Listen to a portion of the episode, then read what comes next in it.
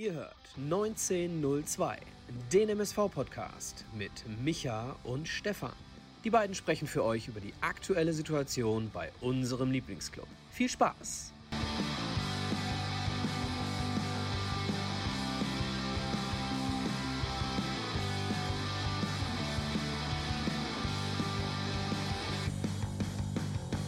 Neue Folge Podcasts 1902 mit Micha, dem Erle und Stefan heute Abend. Ja, und was haben wir im Gepäck? Wir haben natürlich alles äh, rundum zu Carsten Wolters, de, einem der Legenden hier beim MSV Duisburg aus seiner ja, vergangenen Zeit, 90er Jahre, Anfang 2000er Jahre. Also alles darüber wollen wir heute noch mal ein wenig beleuchten, ins richtige Licht vielleicht auch ein wenig rücken und äh, da freuen wir uns auf jeden Fall drauf. Und dann, wie sollte es anders sein? Ähm, gestern 0 zu 1 Niederlage, große Spieltagsreview hier gegen den SV Meppen. Ich denke mal, alle sind ein wenig sehr, sehr unter Strom derzeit, äh, stehen derzeit unter Strom.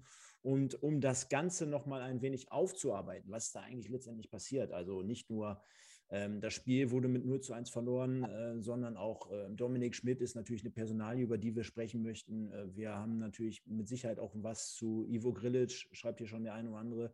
Wir haben mit Sicherheit aber auch was zu Pavel Dotschew und einem möglichen Nachfolger. Also das und vieles mehr jetzt in den mit Sicherheit gut und gerne nächsten 90 Minuten. Wir haben es dann halt heute mal so aufgeteilt. Der Erle in, nach Absprache mit ihm zusammen wird hier heute den ersten Part machen. Deswegen bleibt auf jeden Fall dran. Freut euch drauf, wenn es nachher nochmal richtig dann intensiv zur Sache geht. Aber lange Rede, kurzer Sinn. Ich hole jetzt mal die beiden mit dazu, mit ins Boot. Wie immer als erstes den lieben Michael, sage schönen guten Abend nach Schermbeck. Äh, Im Hintergrund sehen wir gerade schon die äh, Pressekonferenz, die du gerade abgehalten hast. Wie geht's dir denn? Und alles gut verdaut erstmal von gestern. Boah, ja, einen wunderschönen guten Abend, liebe Community. Äh, hallo Stefan, hallo Erle, schön euch zu sehen, schön euch andere im Chat zu sehen. Ich sehe schon, es geht heiß her. Verdaut, ähm, du, wenn es nur die Niederlage wäre, ähm, dann wäre es nicht so schlimm gewesen. Aber die Gesamtsituation und eine besondere Situation, über die wir später sprechen werden, haben dazu geführt, dass ich mir ziemlich viele Gedanken heute auch zum Gesamtkonstrukt MSV Duisburg gemacht habe. Und ich habe mir, mir geschworen, ich werde heute ruhig bleiben. Ja, das sind ja schon mal gute Absichten, möchte ich mal so schön sagen. Und dann haben wer wir natürlich, weiß, wer weiß. Dann haben wir natürlich jemanden, ja, dann haben wir natürlich jemanden, den haben wir letzte Woche hier schon angekündigt, nachdem ich mir auch final seine Zusage mitten auf dem Platz abgeholt habe, und zwar in Lippstadt, bin ich einfach mal auf ihn zugegangen, habe gesagt, Carsten, was ist jetzt? Die Leute wollen dich, wir müssen mal über alte Zeiten schnacken. Und da hat er direkt gesagt, hör mal, gar kein Thema. Bin ich gerne dabei und deswegen sage ich jetzt erstmal schönen guten Abend an den Carsten Erle Wolters. Hi. Ja, guten Abend zusammen. Liebe Grüße an die MSV-Fans. Danke für die Einladung. Sehr, sehr gerne. Ähm, du bist gerade zu Hause, hast das Wochenende verbracht und äh, ich würde mal sagen, unterm Strich, weil das ist mit Sicherheit den meisten MSV-Fans ja nicht verborgen geblieben, denn das Leben geht ja auch nach dem MSV weiter. Du in äh, ja, funktionierender Co-Trainer-Position bei RWE, gestern 1-1, geile Kulisse, konnte man ja sehen, also endlich mal wieder richtig, richtig viele Zuschauer zugelassen. Ähm, wie geht's dir damit und äh, ansonsten ein schönes Wochenende verbracht? Ja, wie gesagt, gestern, ich denke mal, war für ein Viertligaspiel, für ein Regionalligaspiel eine tolle Kulisse, mit 12.500 Zuschauer. Auch ein Derby, ne? Rot-Weiß Essen gegen Rot-Weiß Oberhausen. Ich denke mal, mit einem gerechten Ergebnis. Ja, erste Halbzeit haben wir 1-0 geführt, dann nicht unverdient, aber letztendlich war Oberhausen in der zweiten Halbzeit doch etwas besser als wir und von daher muss man eigentlich dann äh, zufrieden sein mit dem Unentschieden. Ich, mu ich, muss mal dazu sagen, falls bei dem einen oder anderen jetzt vielleicht das Bild immer mal so ein bisschen haken sollte, äh, wir können den Carsten aber wunderbar äh, hören. Also das ist, denke ich mal, in einem Podcast und ihr seht ihn ja auch äh, regeln, also ihr, man sieht ja das Bild. Äh, das ist ja, denke ich mal, auch mit das Wichtigste. Nur mal kurz äh, zur Erklärung. Ja, Michael, ich würde mal ganz kurz einsteigen wollen, denn ähm, ja, die erste Frage, die wir natürlich unseren Gästen immer stellen, und das gilt auch diesmal natürlich für den Erle, denn äh, wir sehen es jetzt gleich mal auf der nächsten Chart. Ich habe es mal hier eingeblendet. Du bist damals von Borussia Dortmund an die Wedau gewechselt und deswegen natürlich die Frage, Wie kam das damals zustande? Wie müssen die Fans sich das vorstellen? Ja? Wer ist damals auf dich zugekommen? Wie, wie, wie liefen so Vertragsgeschichten ab? Und war es für dich relativ schnell klar und deutlich, dass du diesen Schritt gehen möchtest? Ja, zunächst mal äh, ganz am Anfang war ich ja in Wattenscheid, habe da äh, drei Pro, habe dann äh, bin dann aus der zweiten Liga von Wattenscheid nach Dortmund gewechselt, habe eigentlich für drei Jahre unterschrieben in Dortmund, hatte aber starke Konkurrenz vor mir mit Stefan Reuter, äh, also damals Weltmeister auch 1990. In der ersten Saison äh, 95, 96 dann auch 15 Pflichtspiele gemacht. Das war mir dann aber auch zu wenig. Ne? Meinem, da war ich 27, wollte einfach mehr spielen. Und ähm, ja, wie gesagt, Stefan Reuter war einfach dann gesetzt. Ne? Ich kam dann immer mal rein, wenn, wenn er war. Und ähm, dann habe ich damals auch einen Berater gehabt, wie heute fast jeder Spieler. Und äh, er hat sich dann umgehört. Und äh, ich hatte dann seinerzeit zwei Anfragen von Fortuna Düsseldorf und MSV Duisburg, die etwas, äh, ja, die interessierter waren, mich zu verpflichten. Und ähm, damals war bei Fortuna Düsseldorf noch äh, Alex Ristic Trainer. Er hat auch immer der Mann mit den Bonbons, wenn man noch erinnert, ist schon lange her jetzt. Und, äh, aber es wurde dann konkreter, mit, mit, mit Duisburg wurde es dann konkreter. Damals Friedhelm Funkel hat sich sehr um mich bemüht und ähm, bin dann praktisch äh, nach 15 Monaten bei Dortmund, das ist September 96, bin ich dann ausgeliehen worden, erstmal bis Ende, also bis Mai 97, habe es dann auch nicht bereut. Ne? Ja, Micha. Gesagt, elf Jahre habe ich da gespielt. Ja. Ja, Micha, ich denke mal auch, äh, vielleicht dieses äh, Endfazit jetzt schon mal vorwegzunehmen, auch für den MSV, nicht nur wie der Erle es gerade beschrieben hat, äh, ja, war es eine gute Entscheidung, sondern auch für den MSV jemanden zu haben, der dort auf der rechten Seite, sage ich mal, wirbelte und dort sehr, sehr viel Konstanz und äh, Treue an den Tag gelegt hat. Oder würdest du das Ganze mit deinen Worten aus Fansicht mal vorweggenommen jetzt im ersten Moment beschreiben?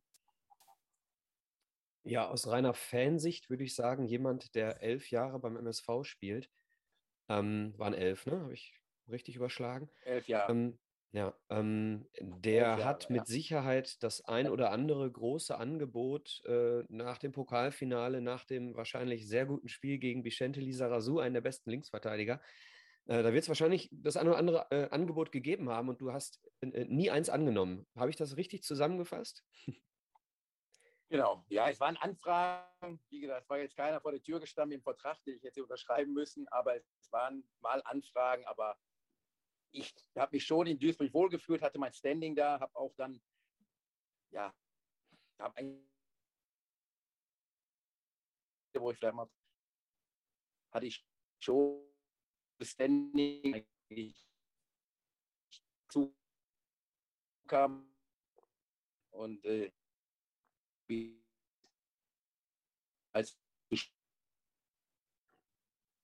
Okay, äh, ich habe nichts verstanden, weil die äh, Verbindung sehr, sehr gehakt hat.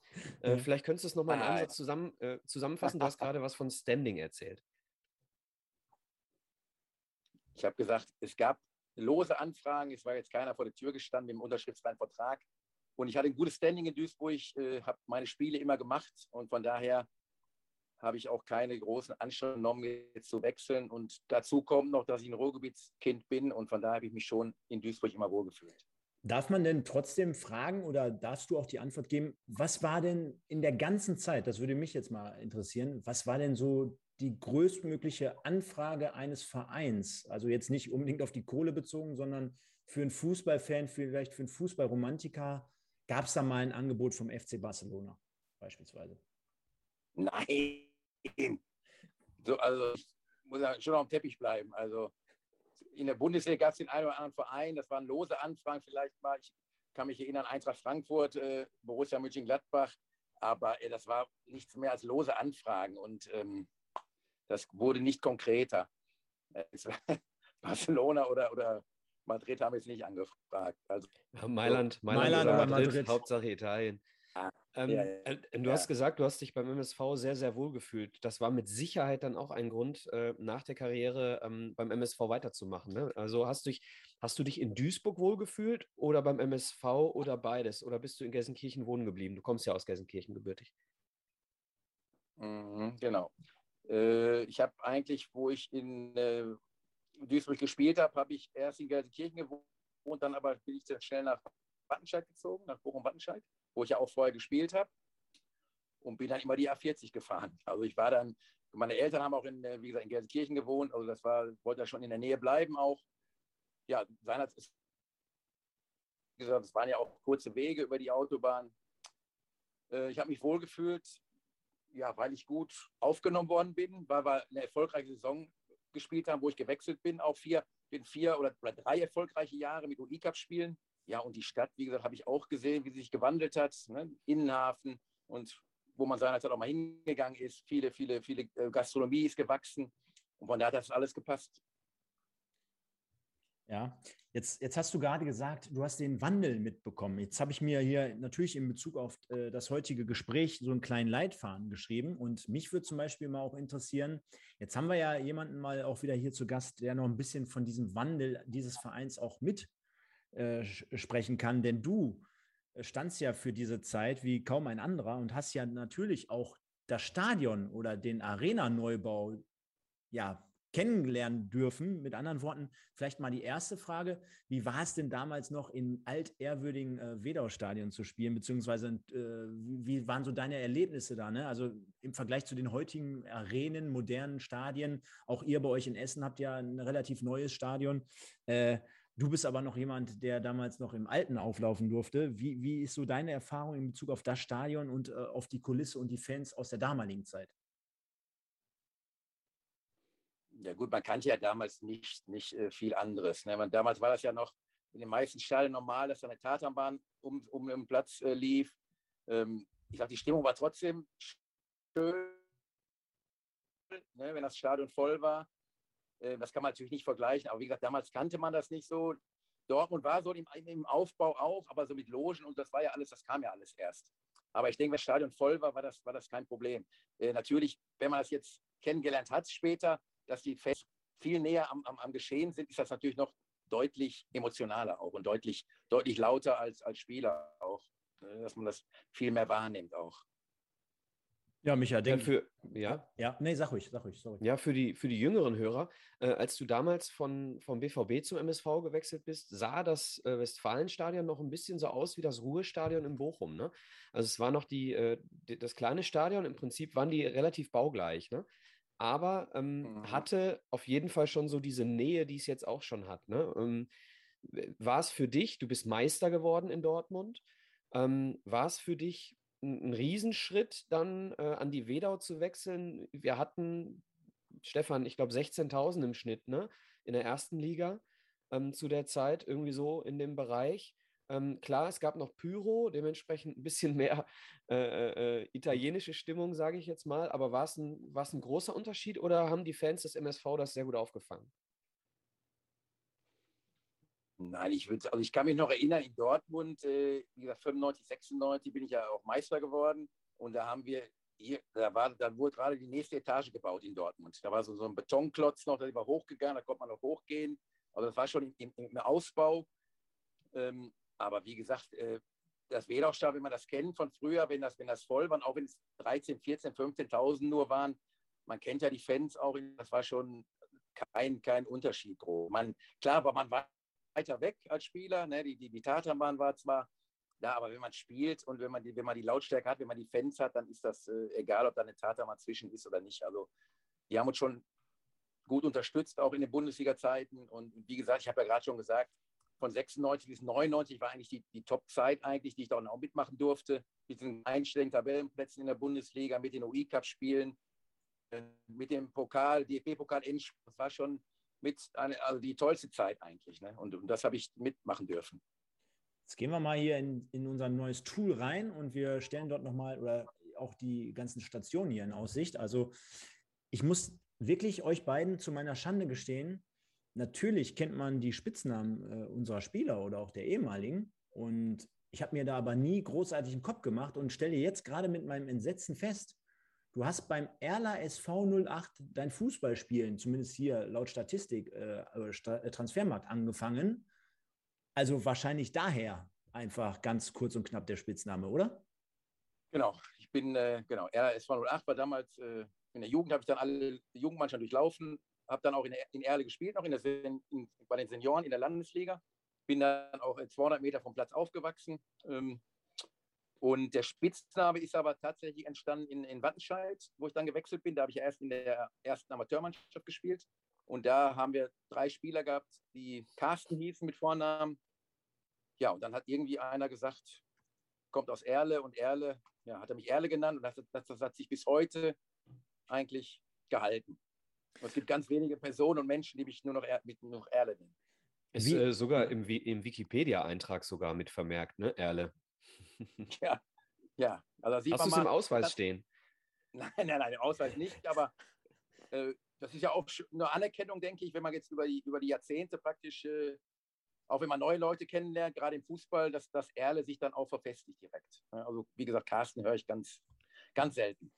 Also, also wir haben jetzt gerade gehört, Micha, der Erle hat sogar bei den Senioren in der Landesliga noch Fußball gespielt, damals seine ersten Stationen. Und ich meine, es war auch sogar damals beim Interview mit Didi Hirsch, der uns Ähnliches erzählte. Der sagte, ich habe im Seniorenbereich sogar auch auf diesem Niveau angefangen. Das wäre ja heutzutage unvorstellbar eigentlich, ne?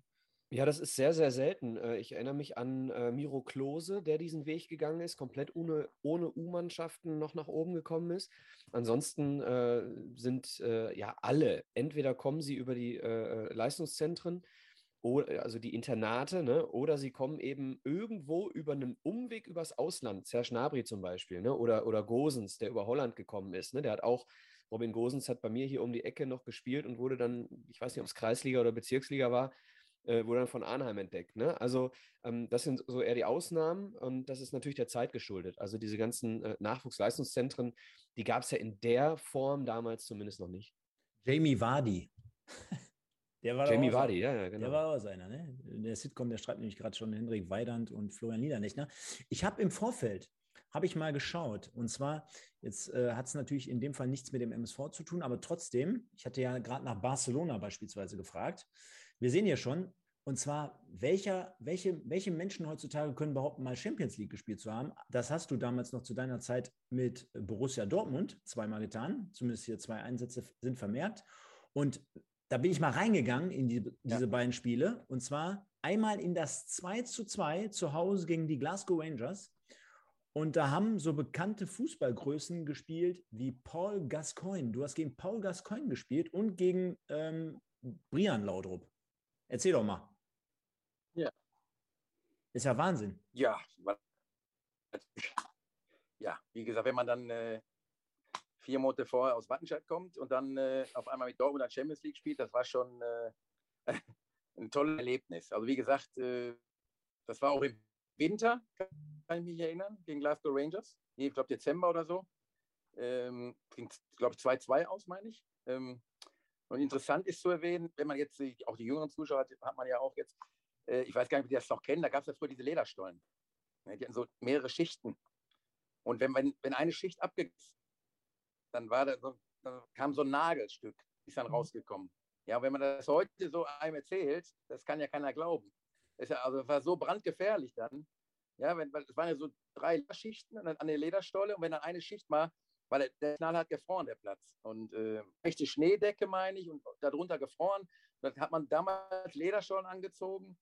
Und wenn dann so, wie gesagt, ein Stück abgebrochen ist, dann war, war der Nagel frei darunter.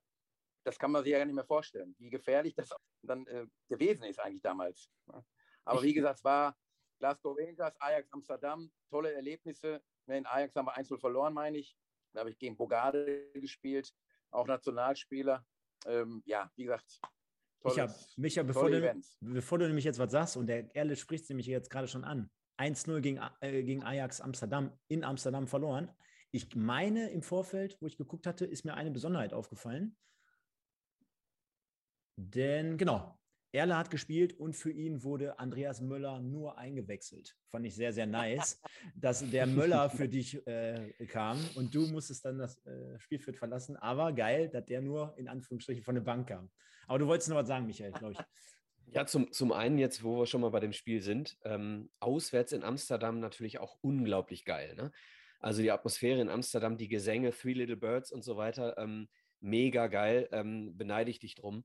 Ähm, nee, mit, dem, mit, den, mit den Stollen ist mir gerade nur eingefallen. Ich erinnere mich daran, äh, dass wenn wir damals äh, die Coppers quasi als, als Stollenvariante angezogen haben und dann auf Asche spielen mussten, dass wir uns die Füße kaputt gelaufen haben, weil die sich durch die Sohle gedrückt haben, weil der Boden zu hart war. Ne? Ja. Ja, ich, Ja, wie gesagt. Ne, sag ruhig, Erle. Vor deiner Zeit, Stefan, glaube ich, ne? Oder? Ascheplätze? Nee, nee, nee, nee, nee, nee. Ascheplätze kenne ich auch noch. Alles gut. Ne? So, so jung bin ich nicht mehr. Ähm, ich hätte jetzt gerade nur noch gesagt, Micha, äh, wir beide kennen ja nur Amsterdam von irgendwelchen Junggesellenabschieden oder äh, so nach dem Motto Traum von Amsterdam und der und der ähm, Erle, der spielt hier mal eben Champions League gegen so Leute wie Edgar David, sehe ich hier gerade, De Boer, die beiden De Boer-Brüder sogar, Jari Littmann, Kanu vorne im Dingens im Sturm, Van der Sar, Edwin Van der Sar, die Latte aus Holland. Ja, also richtig geile Nummer, das ist mir in dem Fall aufgefallen. Kommen wir aber wieder zurück zum MSV und ähm, vielleicht, wenn wir mal da so auf die einzelnen Spiele schauen oder auf die Einsätze, ähm, auch dort haben wir gerade schon drüber gesprochen. Ich denke mal, mit dem MSV gab es immer mal wieder Bergauf, Bergab-Momente. Aber eins der Highlights wahrscheinlich auch für dich wie für alle anderen äh, das Endspiel in Berlin gegen Bayern München, DFB-Pokal. Ja, hatte ich gerade schon erwähnt, das war schon für Duisburg, für die Stadt, für, für den Verein, für die Fans natürlich das Highlight. Ähm, wenn man das Spiel sieht, wie nah wir dran waren, war das schon sehr traurig. Ich weiß nur in der Kabine danach waren alle sehr boah, total geknickt, weil es, kurz vor Schluss haben wir das Tor reinbekommen vom Basler. Ein Ein Freistoß von der- von beschissener der Freistoß. Seite. Ja, ja. Na, dann klar, die Geschichte mit Salou, die vergisst ja auch kein Fan. Ich meine, da ist auch was Wahres dran, denke ich. Es war schon ein Spieler, da hatten die Bayern schon Respekt vor und, und äh, der hätte vielleicht den einen oder anderen Konter noch in der zweiten Halbzeit dann vielleicht noch zum äh, Erfolg bringen können. Aber es war, wir haben super äh, dagegen gehalten und äh, ja, aber irgendwo, wenn man, wenn man auf dem Platz steht und auch wenn es gegen Bayern München gegangen ist, will man trotzdem äh, einen Titel holen. Und deshalb waren wir auch echt enttäuscht und haben aber dann trotzdem gefeiert noch und äh, haben auch morgens, sind wir dann mit dem Zug am anderen Tag zurückgefahren, haben da auch nochmal gefeiert. Also es war ein tolles Erlebnis. Aber wie gesagt, irgendwo schade, dass wir das, das, das große Ziel dann auch nicht erreicht haben. Auch wenn es jetzt gegen Bayern München gegangen ist, wir waren schon nah dran. Michael, das sagen wir jedes Mal, wenn wir die Leute hier zu Gast haben, denn auch hier lese ich nochmal kurz durch. Äh, Thomas Gill, Thomas Warner, Thorsten Wohlan, Wohlert, äh, Slobodan Komjenovic, Stig Töfting, Michael Zeyer, Thomas Scheito, Dietmar Hirsch, Carsten Wolters, Uwe Spieß, Bashiru Salou und dann auf der Bank noch so Leute wie Osthoff, äh, Jörg Neun äh, und viele mehr. Ich meine, wenn wir jetzt nachher so knapp in einer halben Stunde über die aktuelle Situation sprechen, ähm, da muss man ja von, uns beiden schon behaupten, die müssen ein dickes Fell haben. Denn äh, wenn man dagegen jetzt diese Mannschaft sieht, mit auch Friedhelm Funke, worauf wir gleich zu sprechen kommen, als einen deiner äh, Trainer beim MSV, dann ist das für uns natürlich, also dann tut es ja so eine Niederlage wie gestern doppelt weh, glaube ich. Michael. Wen sprichst du an? Mich sprichst du an? Ja, ja. Okay, ähm, äh, ja, ich will gar nicht, gar nicht über die aktuelle Zeit gerade sprechen. Ne? Wir, wir haben hier eine Legende zu Gast und wir sollten uns noch mit den schönen Zeiten gerade mal befassen, denn die hat er ja erlebt mit uns. Ähm, ich saß auf der Tribüne und äh, habe da auch Rotz und Wasser geheult, als wir das 2-1 kassiert haben gegen die Bayern. Und äh, es ist ja mit dem Tarnat ist es ja so, dass der bei den Fans immer noch ähm, absolute Hassperson ist. So, jetzt möchte ich mal einfach nur, um vielleicht auch mal das Thema von, vielleicht reden wir in 60 Minuten drüber, das Thema mal ganz kurz anzureißen. Einmal die Perspektive wechseln. Einfach mal kurz die Perspektive wechseln. Hätte damals, äh, Tanat damals bei uns gespielt und hätte Joanne Elber ähm, so gefault, dass der nicht mehr hätte weiterspielen können und wir hätten das Spiel gewonnen, hätten wir ihn jetzt in den letzten 23 Jahren gefeiert. Ne, darf man ja auch nicht, äh, auch nicht, auch nicht mal vergessen. Ne? Also es ist immer eine Frage der Perspektive. Oder Erle, wie sagst, was sagst du? Ja, natürlich ist das, äh, man kann ihm ja auch keine Absicht unterstellen. Und aus, er ist ja auch ein Ex-Duisburger gewesen, Zahnarzt, also von daher. Ich glaube, ähm, das macht es so schlimm ja. für die Fans. Ja. Ja, aber wie gesagt, das war ein Foul und er konnte nicht weiterspielen und jetzt sollte man es auch bei belassen. Aber klar, wenn man auf das Pokalspiel zu sprechen kommt, ist immer wieder diese Geschichte natürlich im Mittelpunkt, ganz klar. Ja, sie wurde ja auch befeuert, ne? sogar von der Bayern-Seite. Ne? Also Mehmet Scholl hat ja auch in Interviews äh, schon häufiger mal erwähnt, äh, wenn Bashiru Salou damals durchgespielt hätte, hätten wir nicht gewonnen. Hätte, hätte, ne? Oder Lothar Matthäus würde sagen, wäre, wäre Fahrradkette. Genau. Aber ist natürlich ein Thema, was äh, immer wieder aufploppt. Du hast vollkommen recht. Stefan. Ja, alles gut. Ähm, ich, war ja noch gar nicht so alt wie du. Und äh, damals, ich konnte gar nicht richtig weinen. Nein, na Quatsch. Äh, ich war, also ich war äh, 19 ähm, und habe mich trotzdem nicht geschämt. Das war so ein, also so ein geiles Spiel, ne? so eine geile Mannschaft. Äh, ich habe vor kurzem, habe ich mich noch, ich musste gerade schmunzeln, als du die Mannschaftsaufstellung vorgelesen hast. Ich habe vor kurzem noch mit Erik Meyer über Stick Töfting gesprochen.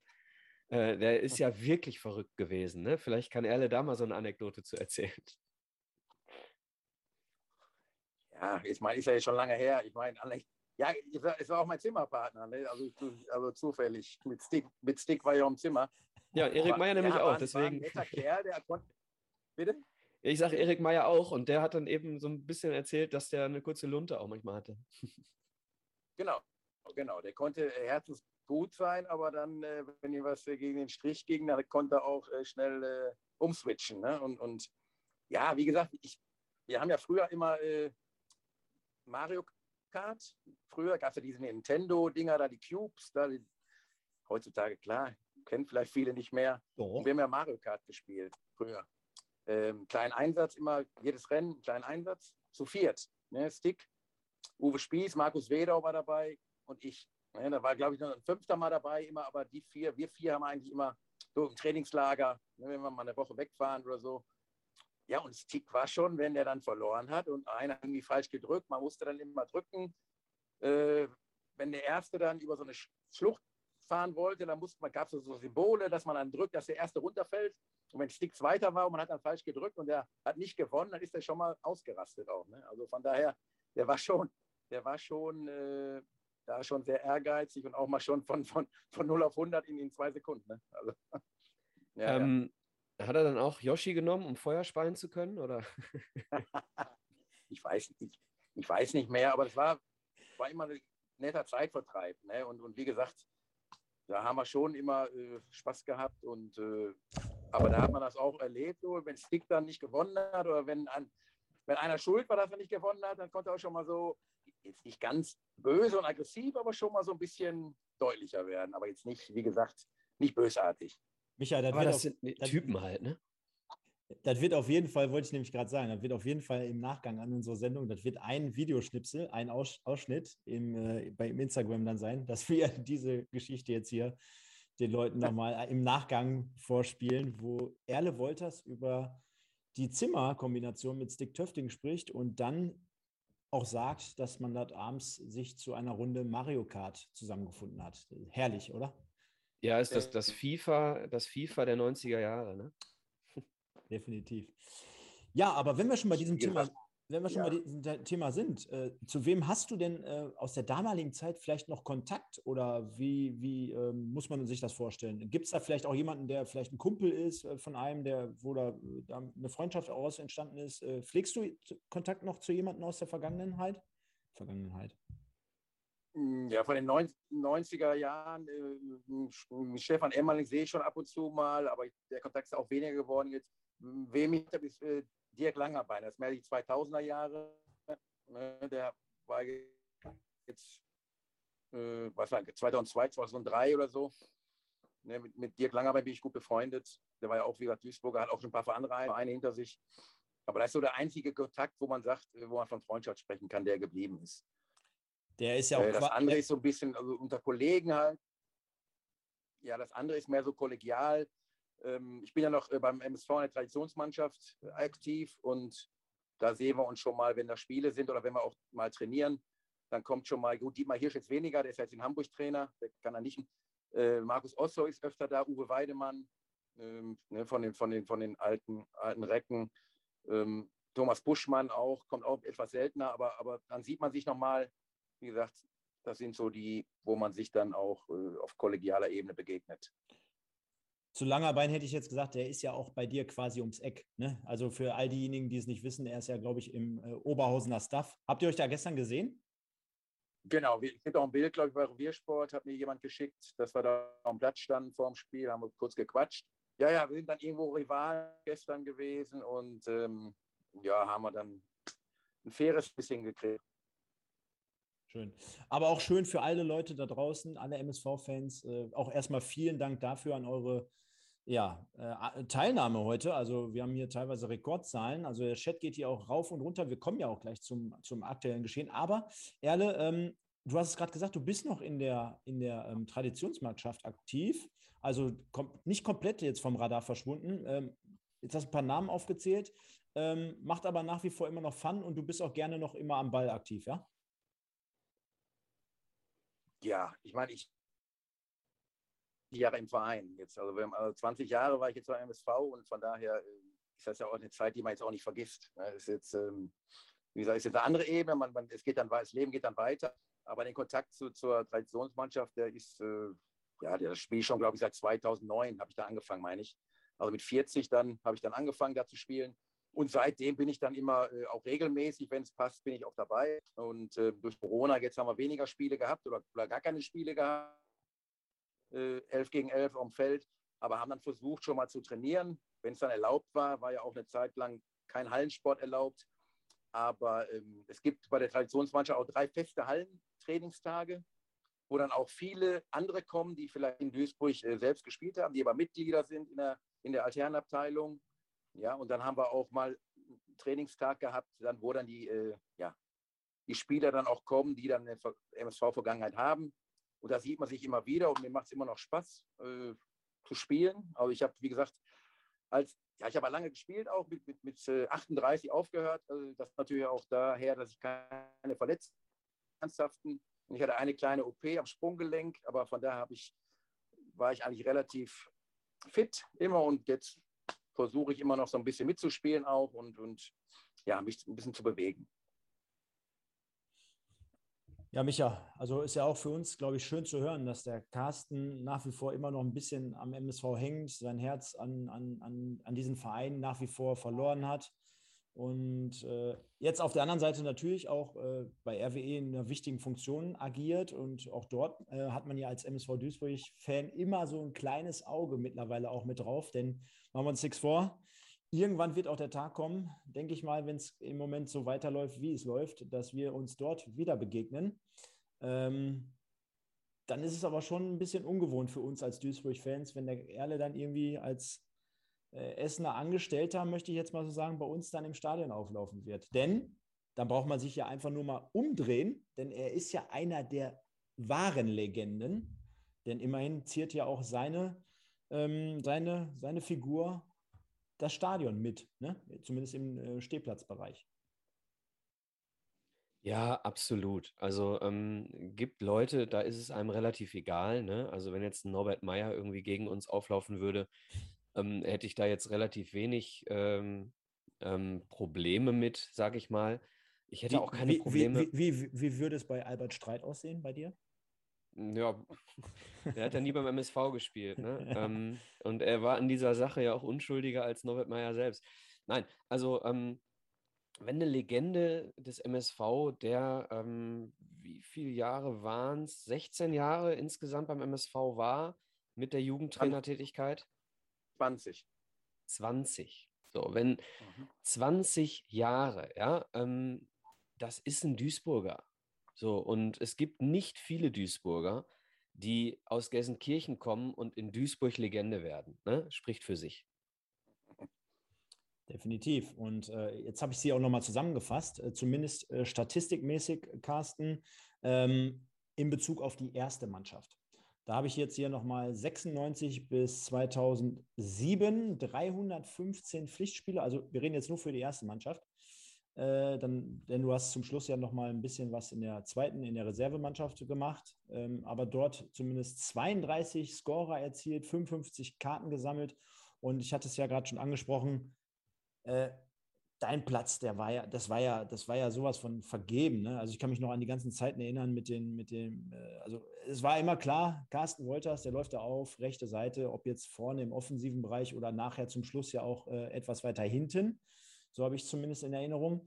Ähm, kannst ja mal ein bisschen darüber erzählen. Ähm, heutzutage heißt es immer, ja, die Spieler, die müssen flexibel sein und äh, dann musst du Positionen tauschen und hast du nicht gesehen. Damals war es ja, glaube ich, noch so ein bisschen traditioneller und ein bisschen einfacher gestaltet. Du hast da die Seite beackert, rauf und runter und du wusstest, was, was heute auf dich zukommt oder worauf du dich auch einstellen musst, auch in Bezug auf dein eigenes Spiel.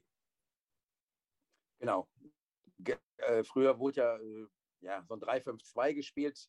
Ja, Libero, zwei Vorstopper, äh, dann drei zentrale Mittelfeldspieler, zwei Stürmer und zwei, je einer links und einer rechts aus, an der Seite. Der war dann quasi für die ganze Seite alleine verantwortlich. Und ich war einer davon auf der rechten Seite. Und das war tatsächlich so, genau, wenn Spieltag war, wer kommt auf mich zu? Weil man musste, man hat viele 1, 1 gegen 1 Duelle gehabt, viel mehr als, als heutzutage. Heute ist ja alles, wie gesagt, taktischer mit, mit, mit Raumdeckung und wie gesagt, da kommen dann, da ist der Raum enger, da, da, da hilft der Nächste. Und bei uns äh, damals war es wirklich so, du hast dann eins gegen eins gehabt. Ähm, und wenn dann ausgespielt wurdest, dann kam irgendwann der Libero, wenn du Glück hattest. Ja, wenn, ne, wenn, der, wenn der Libero dann nicht kam, dann hat es gebrannt. Ähm, aber so war das dann wirklich. Und man, man hat dann auch teilweise Spiele gehabt, wo man sagt, boah, jetzt Horst Held, boah, mit seinen engen Bewegungen und so ein Dribbler. Man hat auch Spiele gehabt, wo man sagt, boah, da muss ich heute echt eine Stunde mit länger schlagen, da muss ich schon fit sein.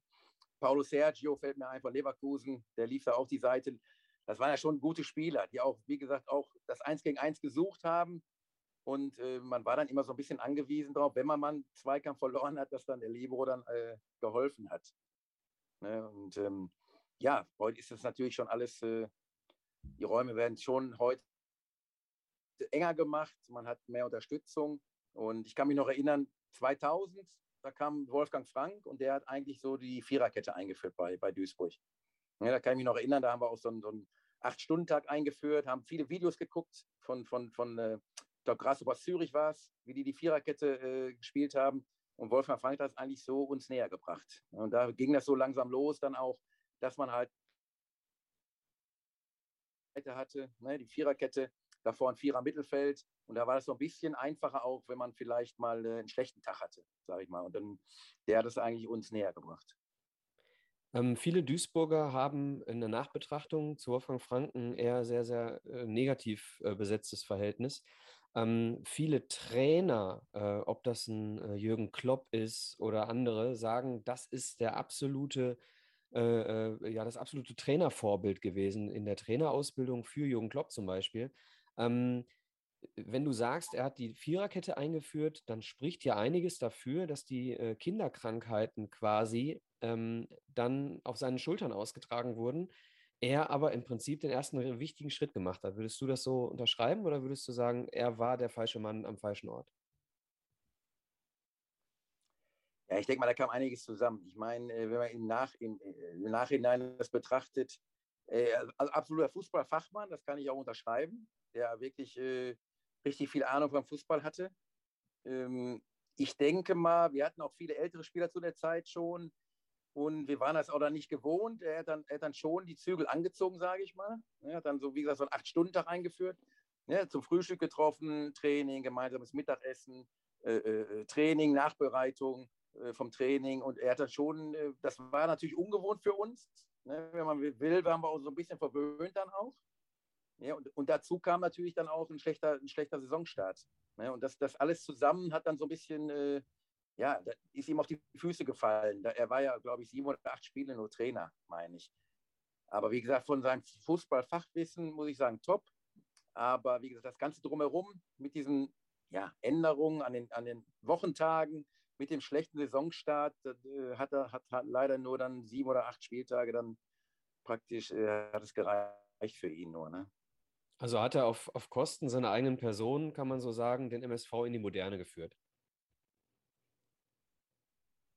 Ja, ich, ich sag mal, wenn man ihn so erlebt hat, er war überzeugt von dem, äh, was, er, was er tat und wie hat das, hat das durchgezogen, was ja irgendwo auch richtig war. Damals haben wir es halt vielleicht nicht so erkannt. Ne? Das, natürlich kam dann auch der Erfolgsdruck Ja, wir sind abgestiegen dann 2000, wollten natürlich den direkten Wiederaufstieg dann auch äh, realisieren, haben schlechten Start hingelegt. Ich, ich meine, ich weiß gar nicht, erstes Spiel, glaube ich, gegen SV Ulm, glaube ich, haben wir verloren, äh, wo wir mit vielen, ja, äh, ja ne, glaub, wo wir mit vielen Vorschusslorbeeren gestartet sind. Also wir wollen direkt wieder hoch.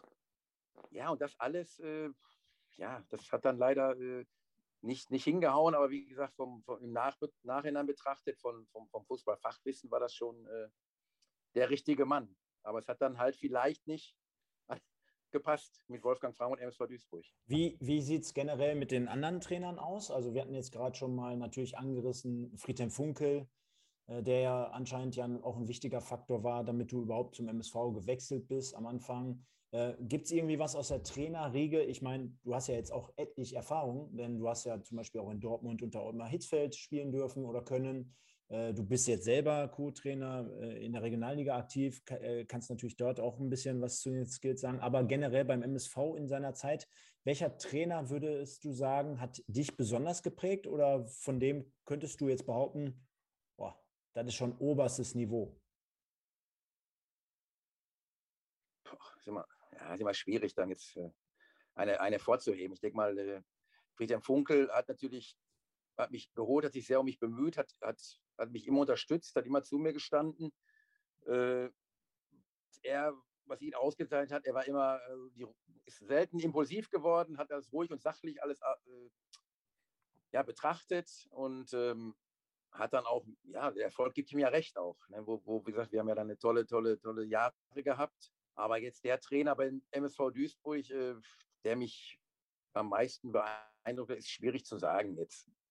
Das waren ja auch, interessanterweise waren das die Trainer, die auch irgendwann kamen, das waren alles, alles Trainer, gegen die ich auch noch auch gespielt habe. Und das ist auch interessant. Dann, dann kam ja Pierre Barski, den habe ich noch als, äh, der hat auch noch als aktiver Spieler, habe ich gegen ihn noch gespielt. Dann kam, glaube ich, Norbert Meyer, der war auch noch mein Gegenspieler. Und Rudi Bommer dann auch zum Schluss, der hat auch noch gespielt. Der hat ja auch lange noch gespielt bei Frankfurt. Aber jetzt einen rauszuheben, das fällt mir jetzt fällt mir schwer jetzt. Ja, Micha, ne, jetzt, äh, jetzt haben wir schon so viele coole Nummern hier vom Erle gehört. Also ich muss ja sagen, in der Kreisliga kennst du es ja heutzutage noch, dass der äh, Gegenspieler wirklich 90 Minuten mit dir die Linie rauf und runter rennt, wenn du im rechten Mittelfeld eingesetzt wirst. Äh, das hören wir jetzt gerade von ihm, wie es damals so gelaufen ist. Also Weltklasse. Ähm, kommen wir trotzdem noch mal ein bisschen, jetzt haben wir gerade was zu den Trainern gehört, aber zu den Mitspielern. Das ist ja so eine Standardgeschichte, bevor wir jetzt gleich zu den Fanfragen kommen, die wir ja gestern schon ähm, ja, angefordert hatten. Mitspieler oder Gegenspieler? Wen würdest du denn dort sehr, sehr weit oben eingliedern? Also gerade auch beim MSV natürlich. Also wir, wir haben jetzt gerade schon mal ein bisschen über die Ausstellung Pokalfinale damals gesprochen. Salou, Zaya, Töfting.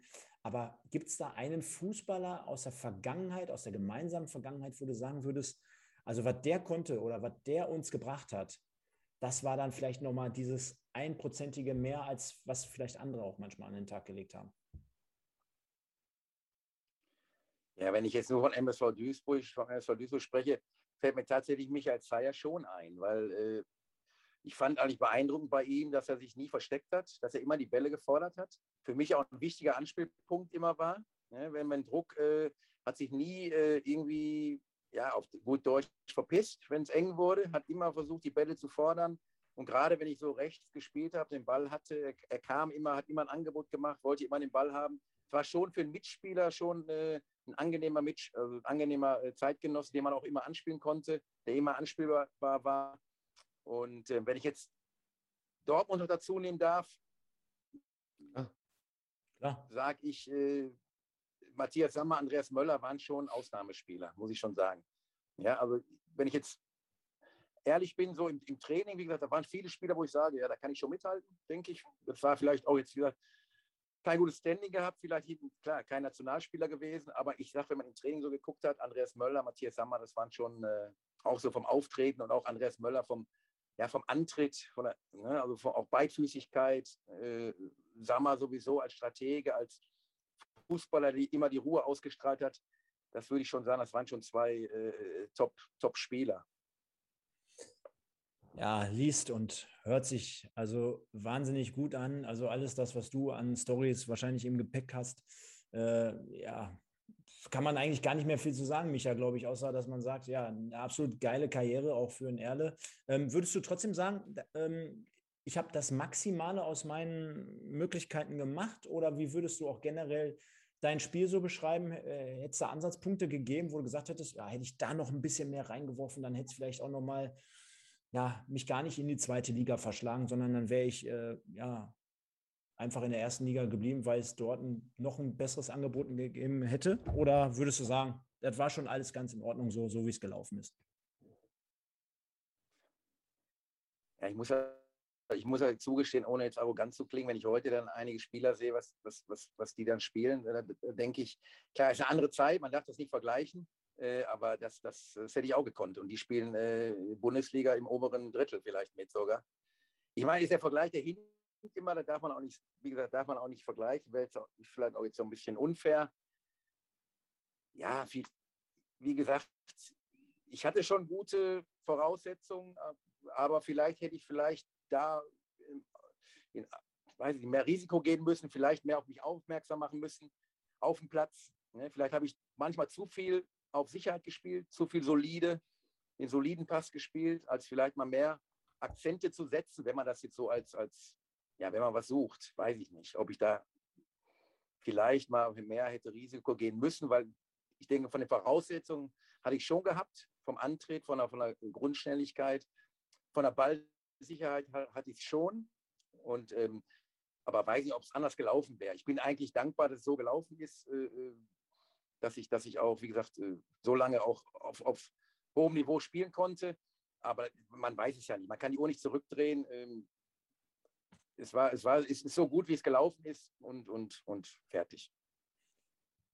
Ja, ich glaube, dann haben wir mal so eine kleine Zeitreise ins äh, MSV-Dasein vom, vom Erle hier durchlebt jetzt gerade. Und ich würde jetzt demnach noch mal ein wenig auf die Fanfragen eingehen, denn da kamen einige rein. Und äh, jetzt ist natürlich immer so in so einem Interviewformat, davon haben wir aber auch schon ganz viele durchgegangen jetzt hier. Äh, viele, vielen Dank aber an dieser Stelle an alle ja. Leute, die uns hier was eingeschickt haben. Trotzdem, ähm, wenn ich jetzt noch mal gucke, und zwar der Mac Durito, der schreibt, wie, wie, was würdest du jetzt in dieser Situation beim MSV machen, egal auch in welcher Funktion, um das Ruder rumzureißen? Das ist natürlich eine spannende Frage. Wo muss man da ansetzen? Ja, ich meine, ich, da, kann, da kann ich jetzt gar keine, weiß nicht, ob ich da eine richtige Antwort geben kann, ich, weil ich ich verfolge MSV natürlich von den her, aber ich habe, wenn ich ehrlich bin, sehe ich die Spiele nicht. Ich habe jetzt mal ein paar Ausschnitte mal gesehen, aber ich bin echt weit weg. Aber ich, es steht mir jetzt auch nicht zu, zu sagen, ich würde das ändern, ich will den rausschmeißen oder den rausschmeißen. Nicht,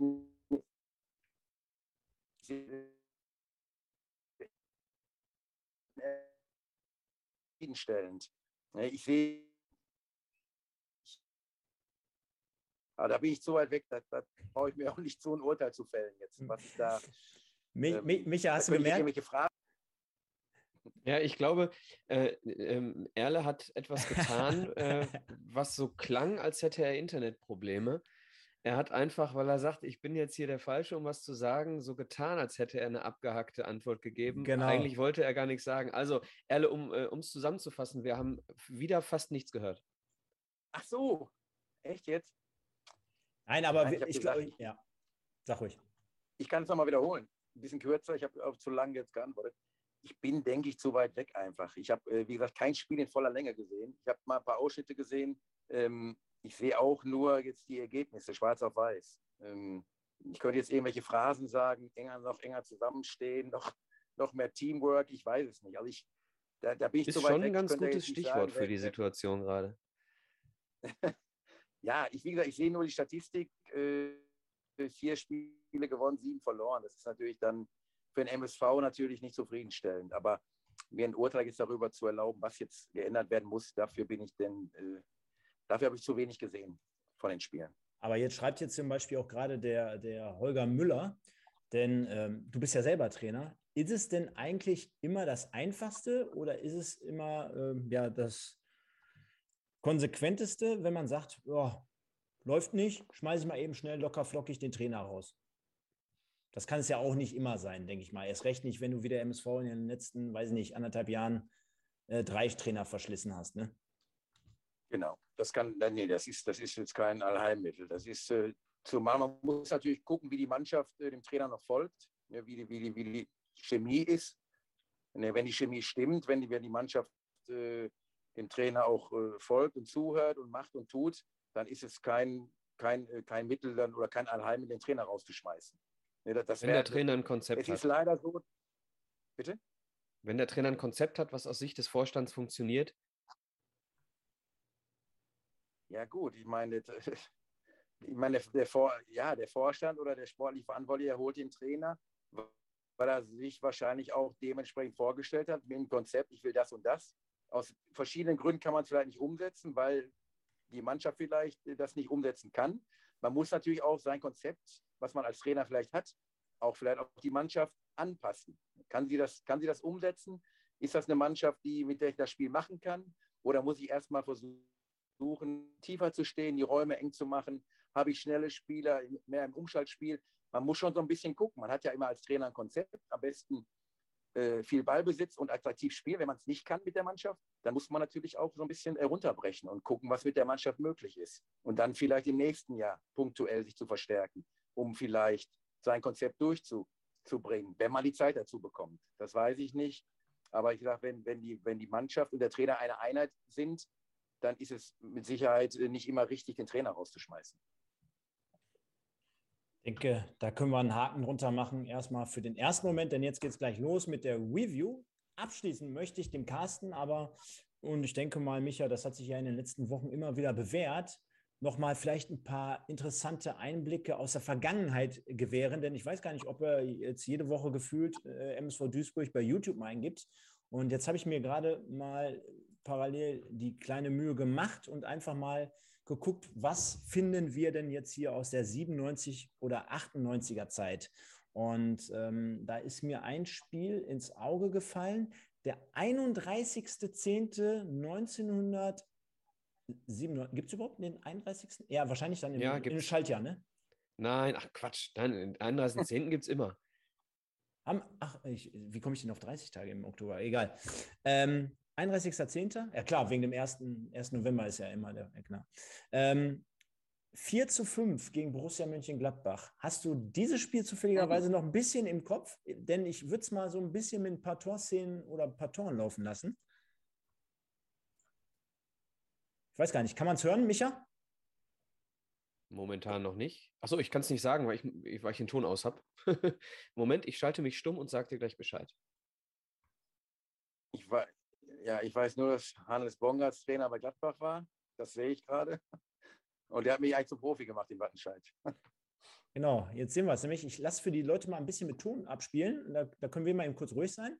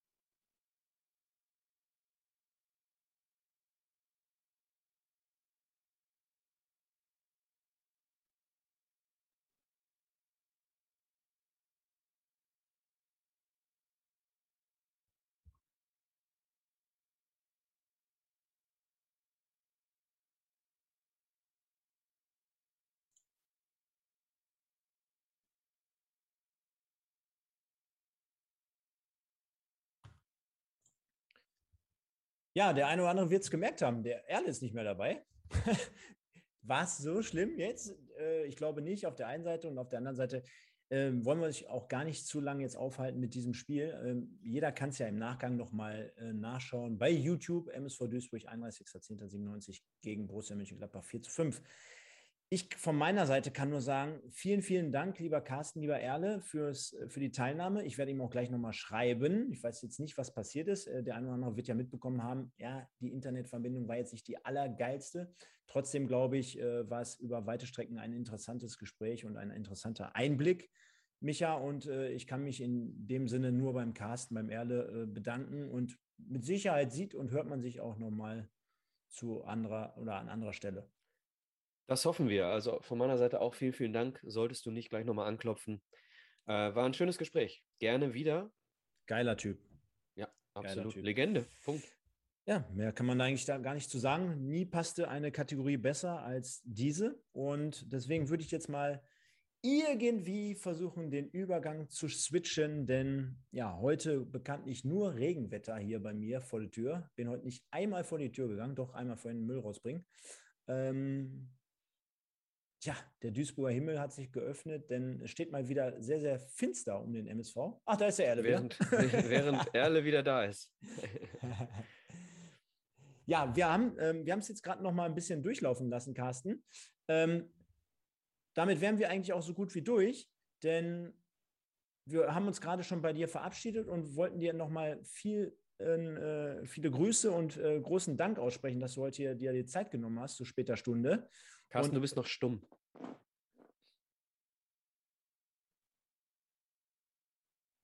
Das ist live, Michael. Ne? Das kriegst genau. du in keinem geschnittenen Podcast, wie es bei allen anderen mittlerweile so ist, kriegst du das so hin. Bei uns ist alles live, die Leute sind mit dabei und ne? jetzt, jetzt hören wir dich wieder. Sag mal bitte was.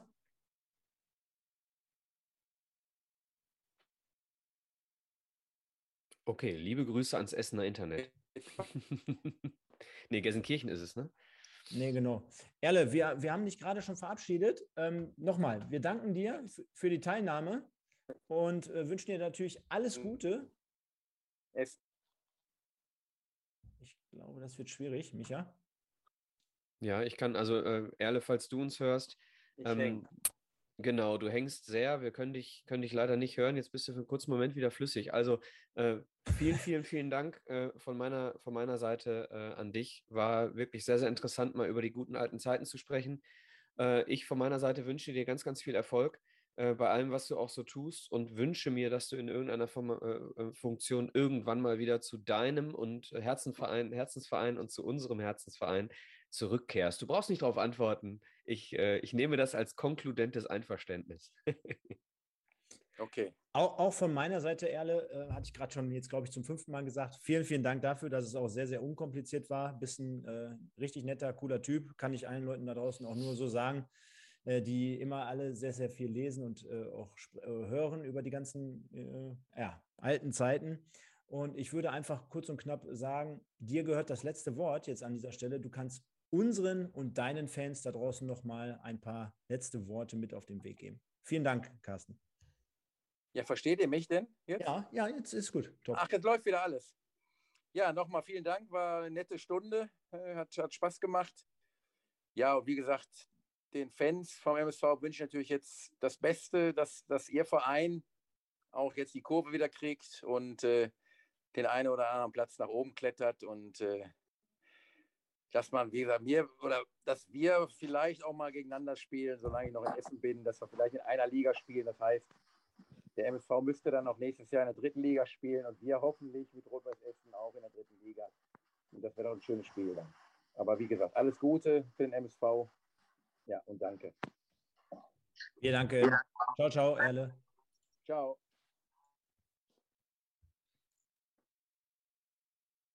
So stellen wir es um. Ja, guter Typ. Definitiv, ähm, definitiv. Stefan, ich hätte eine Überleitung. Ja, noch besser als den Regen in Duisburg? ähm, wenn, wir, wenn wir als erstes über das Spiel sprechen, sprechen, sprechen wir als erstes über das Spiel? Können wir gerne machen, denn ich glaube, die MSV-News mit dem Geburtstag von Pavel Dotschew können wir an dieser Stelle heute mal überspringen. Herzlichen Glückwunsch nachträglich an dieser Stelle. Genau. Von daher gehen wir zum Spiel, welches wir gestern am 2.10. um 14 Uhr in unserer heimischen Arena ja, absolviert haben. Vor gut und gerne knapp 8.500 Zuschauer waren es, glaube ich, am 11. Spieltag. Ich habe das Ganze im Stream bei Magenta geguckt und du hast es im Stadion live vor Ort gesehen, richtig? Genau, mit einem Bier in Block 4, ähm, wie immer. Ähm, Erle hat gerade gesagt, äh, der beste Spieler, mit dem er äh, beim MSV zusammengespielt hat, war Zico Zaya, ähm, weil er zu jeder Zeit, in jeder Situation anspielbar anspielbar war, den Ball gefordert hat. Das heißt, du immer jemanden hattest, der eine Verbindung herstellte zwischen der Defensive und der Offensive. Willkommen beim MSV Duisburg 2021 in der Problematik, äh, was machen wir, wenn wir den Ball haben? Ja, das wird mit Sicherheit gleich nochmal die eine oder andere Personalie geben, die dazu natürlich ganz genau in den Fokus rückt. Ähm, ja, also gestern, ich denke mal, äh, zwei Themen, die uns hier gleich jetzt äh, ja, oder drei Themen vielleicht, die uns gleich beschäftigen werden. Das ist einmal kurz und knapp gleich das Spiel, denn wir brauchen jetzt nicht hier jede fünf Minuten gleich analysieren des gestrigen Spiels. Ich glaube, das macht vorne bis hinten keinen Sinn, weil jeder, äh, denke ich mal, der jetzt noch dabei ist und sich gerade dessen Puls sich auf äh, 5000 bewegt, ähm, ja, gesehen hat, was das mal wieder für eine Nichtleistung war und auch die Kategorie Spieler des Spiels und Spielnote, die können wir wahrscheinlich nachher auch wieder ganz kurz und knapp machen. Ähm, sodass man sagen kann, Spiel, ganz kurz. Dann aktuelle Situation mit rund um die Geschichte natürlich Dominik Schmidt und dann halt auch Auswirkungen in Bezug auf, ja, jetzt stehen zwei Wochen Pause vor der Tür. Und wer weiß, mit wem und wann, oder wann natürlich schon, aber mit wem wir das Spiel dann in zwei Wochen bestreiten werden. An der Außenlinie vielleicht auch. Da gassiert ja jetzt auch schon ein wenig die Geschichte ähm, drumherum. Also, machen wir es kurz und knapp, Micha. 0-1, David Blacher, 21. Spielminute. Das Tor, das goldene Tor für den SV Meppen zum Sieg. Ähm, ich habe im Nachgang so ein paar Stimmen gehört und auch ein paar Interviews, ähm, wo man sprich, äh, sprach, ähm, dass, dass, ja, dass man eigentlich ganz gut in die Partie gefunden hat und äh, dass der Matchplan natürlich nach so einem Gegentreffer komplett über den Haufen geworfen wird und dass man in der jetzigen Situation natürlich Konzept, äh, kon, äh, kon, ähm, komplett aus dem Konzept geworfen wird und, und, und.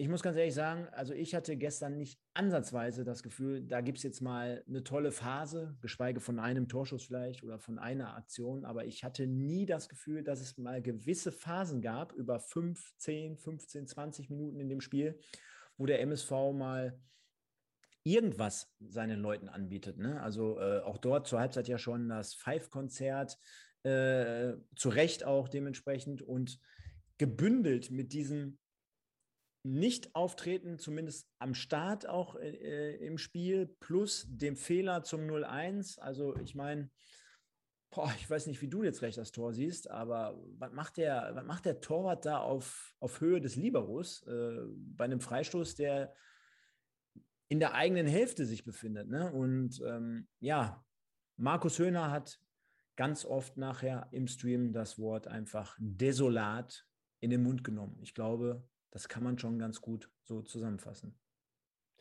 Ja, zumindest nach dem Gegentreffer. Also wir saßen auf der Tribüne und hatten ähm, den Eindruck, ähm, das ist gar nicht so, also es hat sehr wild angefangen und wir sind äh, teilweise sehr unnötig in schnelle Gegenangriffe äh, äh gelaufen, bei eigenen Standards auch. Also das war sehr unnötig, aber dass wir. Nach 30, also nach 30 Sekunden gab es schon den ersten Abschluss für, für den genau, ja, ne? Also. Genau, also ähm, aber das Spiel, das Spiel in den ersten 20 Minuten würde ich jetzt tatsächlich nochmal eine andere Kategorie, in eine andere Kategorie stecken als die, als die äh, restlichen 70. Ne? Ähm, also der, ähm, der Genickbruch 1-0, wie ihn Pavel Dotschew genannt hat. Ne?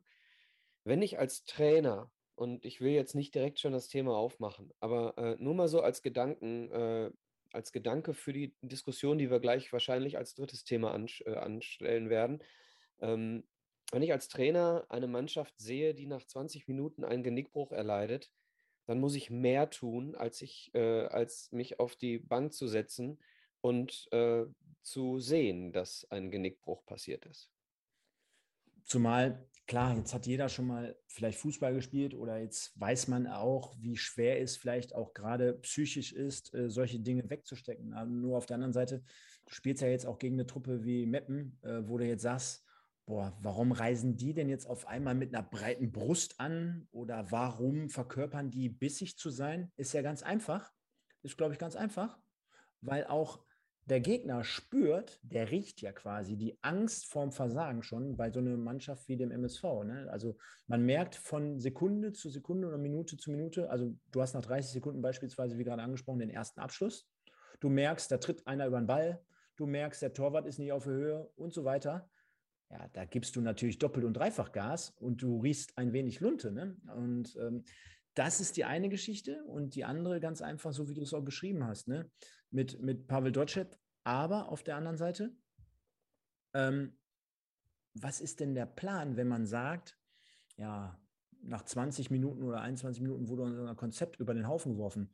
Will man mir jetzt damit sagen, man kalkuliert noch nicht mal ein Gegentor mit ein, so nach dem Motto, wir sind nur stabil, wenn, wenn es 0-0 steht. Also ich meine, das ist halt der Fußball. Ja, ne? gibt, du, kann, ja, du gibt, kannst halt halt nicht äh, kalkulieren und sagen, gerade mit der Truppe und mit der Abwehr seit zwei Jahren, dass du sagst, ja, ich gehe da jetzt hier jedes Heimspiel mit einer Null hinten raus. Ne? Also sorry, da, da, musst du als, da musst du weg können. Ne? Also. Genau, und es gibt sehr, sehr, sehr leider, leider, also ich bin tatsächlich menschlich ein Fan äh, von, von Pavel Dotschew, weil er, glaube ich, ein echt guter Typ ist.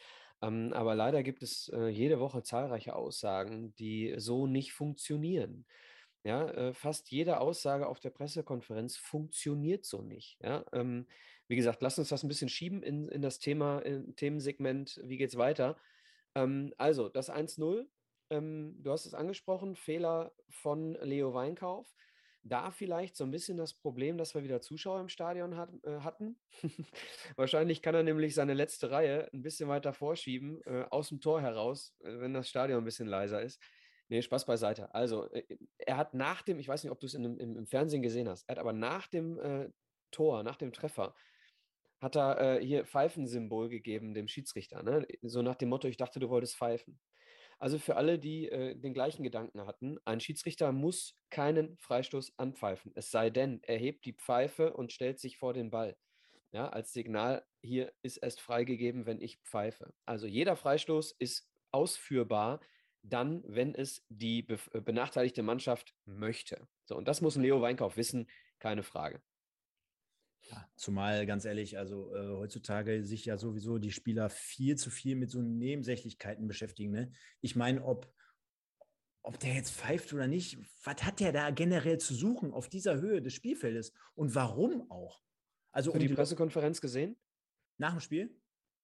Ja. Nee, ich nicht da ganz. Hat, da hat Dotschew es erklärt. Er hat gesagt, ähm, dass dem Leo die letzte Kette zu tief stand und er die Mannschaft weiter nach vorne schieben wollte. Ja, und da geht jeder Torwart heutzutage bis 25 Meter vor das eigene Tor dann raus, oder was? Dann kann, da, kann man nicht, da kann man nicht rufen und boah, Wahnsinn. Okay. Ähm, Alle sind sich einig, dieses, äh, dieses Tor geht auf Leos Kappe. Punkt. Genau. Sollte aber trotzdem dann auch natürlich bei einigen weiteren Aktionen auch äh, wieder gut zur Stelle sein. Ne? Also auch dort wurde er öfter geprüft und ich meine, selbst mal mit einem Lapsus und mit einem Fehler, er hat uns ja auch diese Saison schon wieder ein paar Punkte gerettet, also zumindest die Punkte, die wir haben. Ähm, da wollen wir jetzt gar nicht zu sehr die Leo Weinkauf-Debatte hier aufmachen, weil Ach, um Gottes alle, Willen, also wer hier, also ich habe einiges gelesen ein, schon, ja, ne? Äh, da, da, da geht mir der Hut hoch. Ja. Und äh, ich, ich glaube, ich, äh, ich werde auch heute im Laufe des, äh, des, der Aufnahme hier werde ich gleich nochmal meinen, meinen Vorsatz, nicht auszuflippen, nicht ganz einhalten können. Noch bin ich ruhig. Ich sage einfach mal, wer sagt, Leo Weinkauf ist kein guter, der hat für mich äh, nicht recht. Jetzt könnten wir es uns äh, schwierig oder in dem Fall auch leicht machen und sagen, jo, der MSV danach noch mit ein paar Chancen. Die habe ich aber nirgendwo gesehen oder die gab es ganz einfach nicht. Ne? Also ganz zum Schluss wurde es nochmal brenzlig, äh, kann ich mich daran erinnern.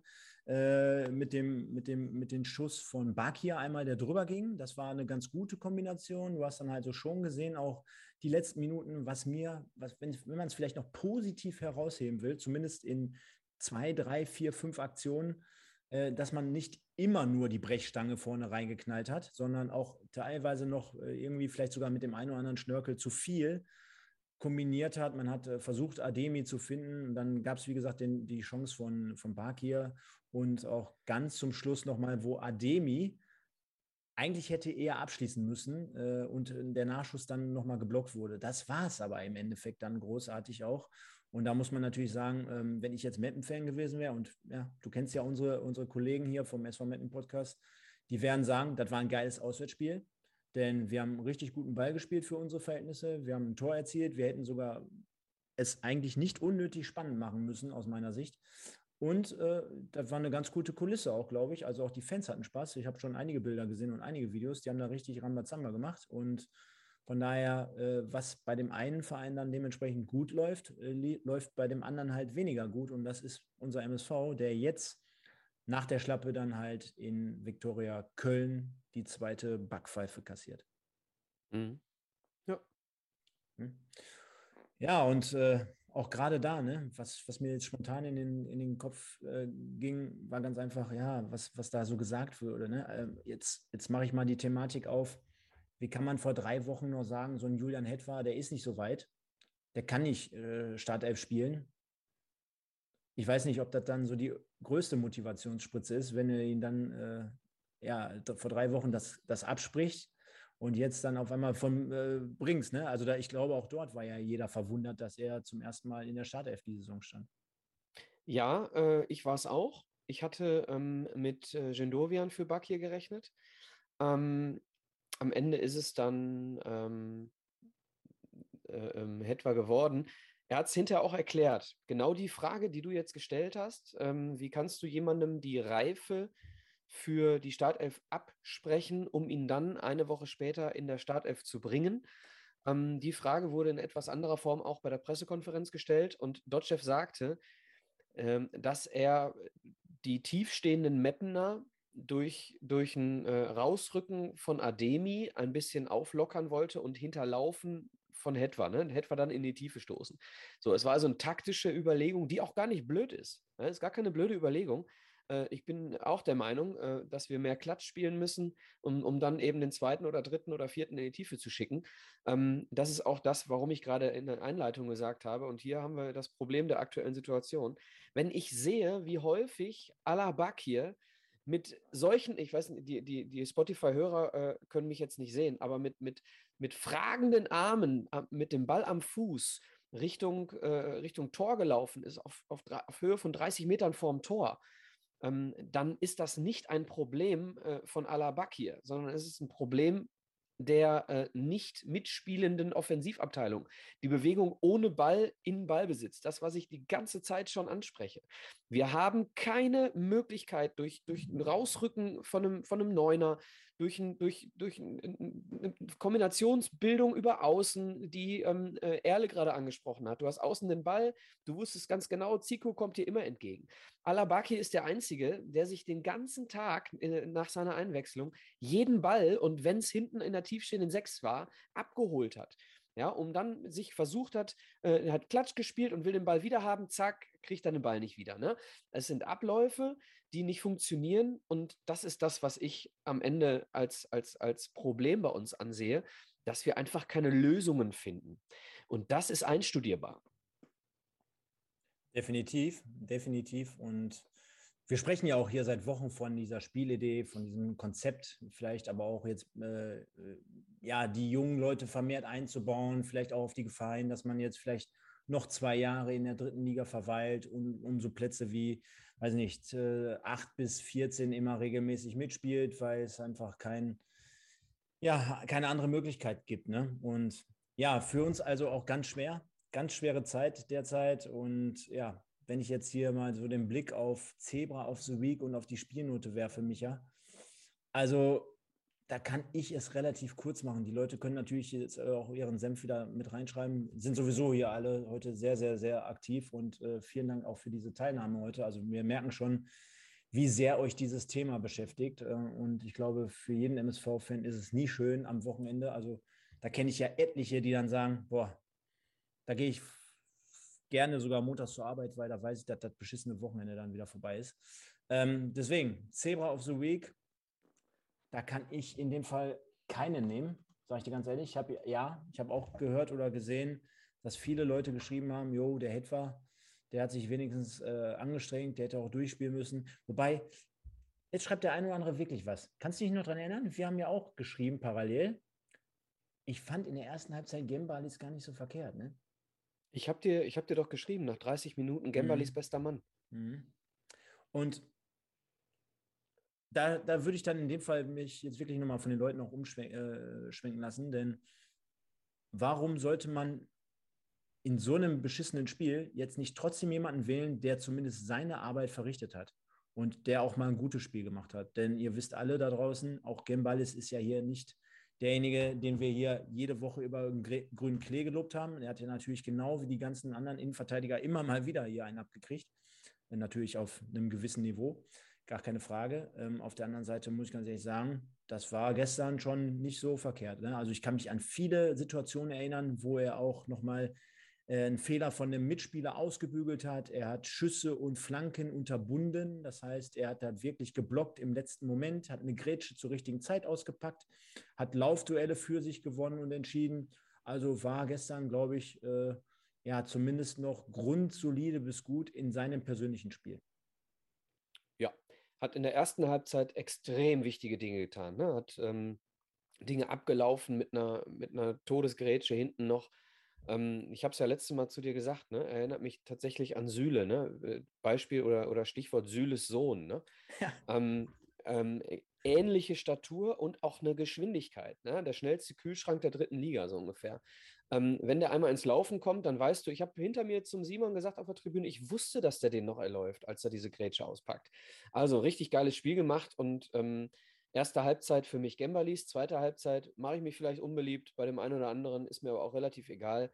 Erste Halbzeit Gembalis, zweite Hälfte ähm, auf jeden Fall Alabakir. Weil Gembalis äh, dann, weil wir nur noch Handball gespielt haben, im Prinzip äh, nur noch ein paar äh, Konter passiert sind, äh, und, und, und äh, Gembalis in der ersten Halbzeit viel, viel mehr äh, seine Leistung untermauern konnte oder seine, seine Leistung zeigen konnte. Und wir jeden, jeden, jeden einzelnen Angriff über Bakir haben laufen lassen, als er drin war. Und jeden, also unglaublich, ja.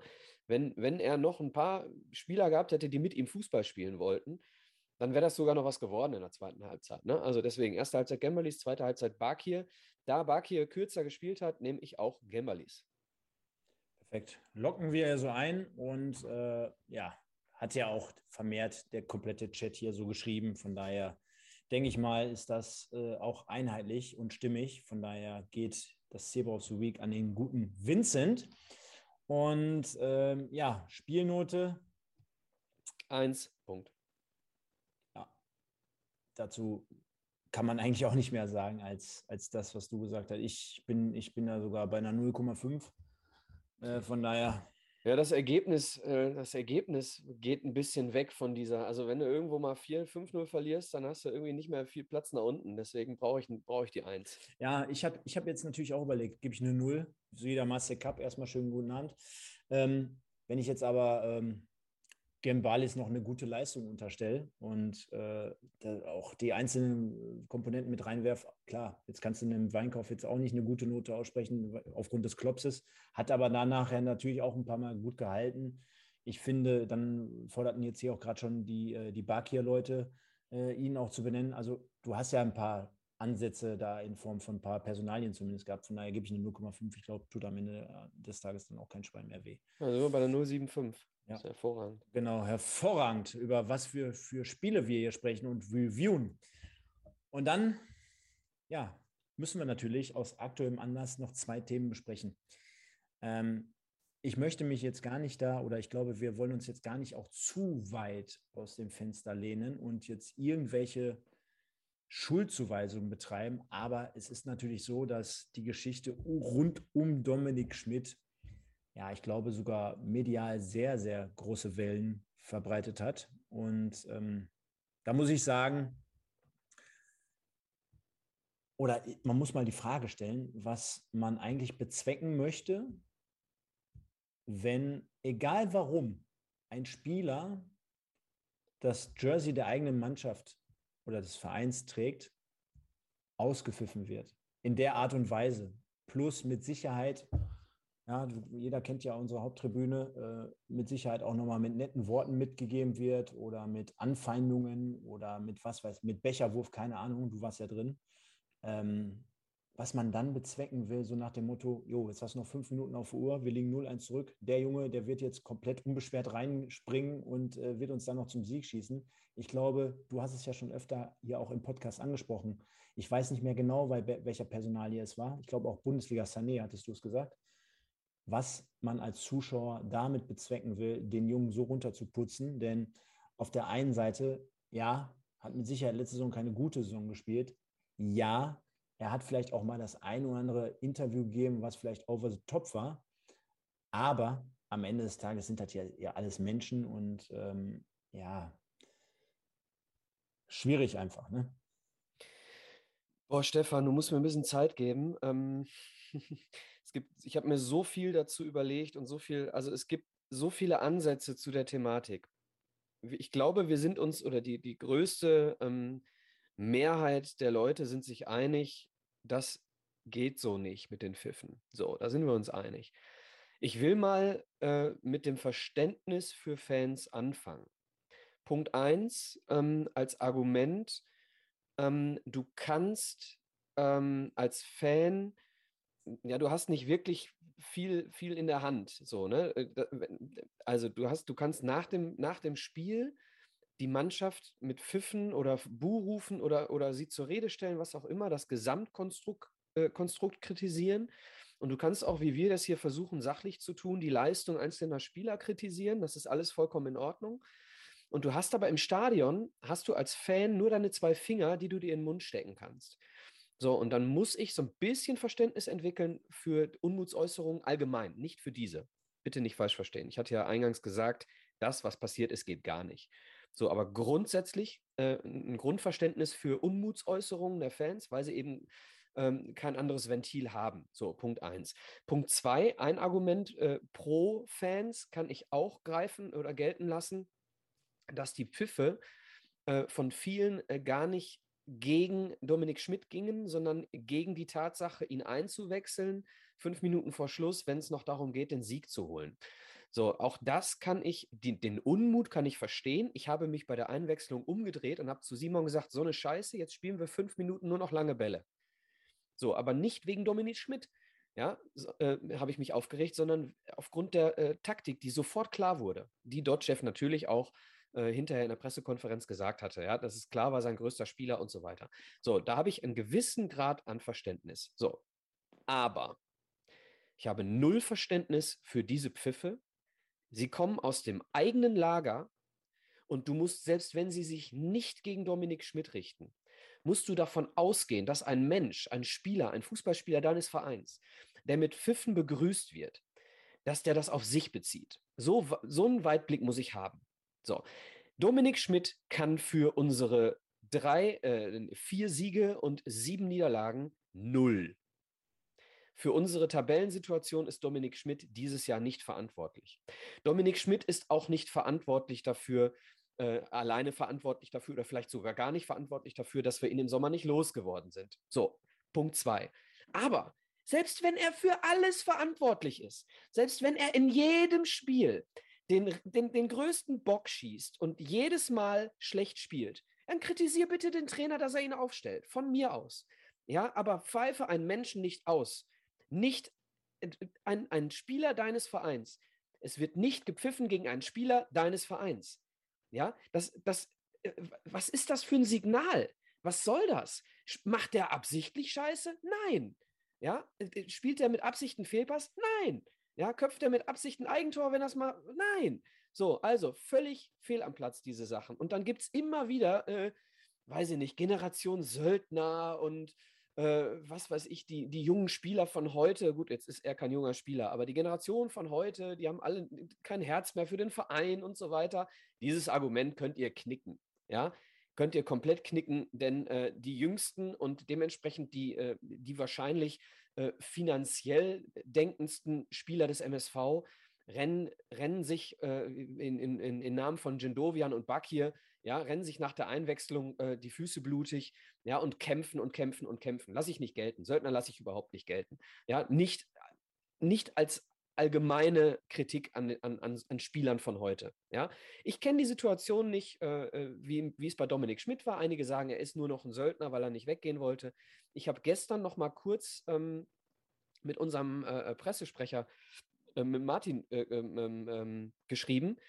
Und er sagte auch, wenn man ihn, wenn man ihn kennt, ja, also es, es hat ihm sehr, sehr wehgetan äh, äh, und es tat ihm auch leid, dass mein Geburtstag so verlaufen ist, aber er sagt, es hat ihm sehr wehgetan mit äh, Dominik Schmidt, vor allem wenn man ihn kennt, wenn man weiß, was Domme für ein Mensch ist. Das waren die Worte von Martin Haltermann.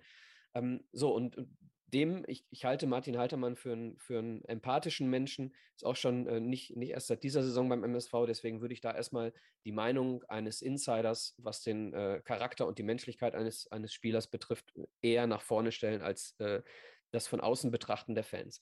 So, ähm, darf ich noch ein bisschen oder möchtest du reinspringen? Okay. Vergleichen wir das mit, vergleichen wir das mit der Arbeit, der macht scheiß Arbeit.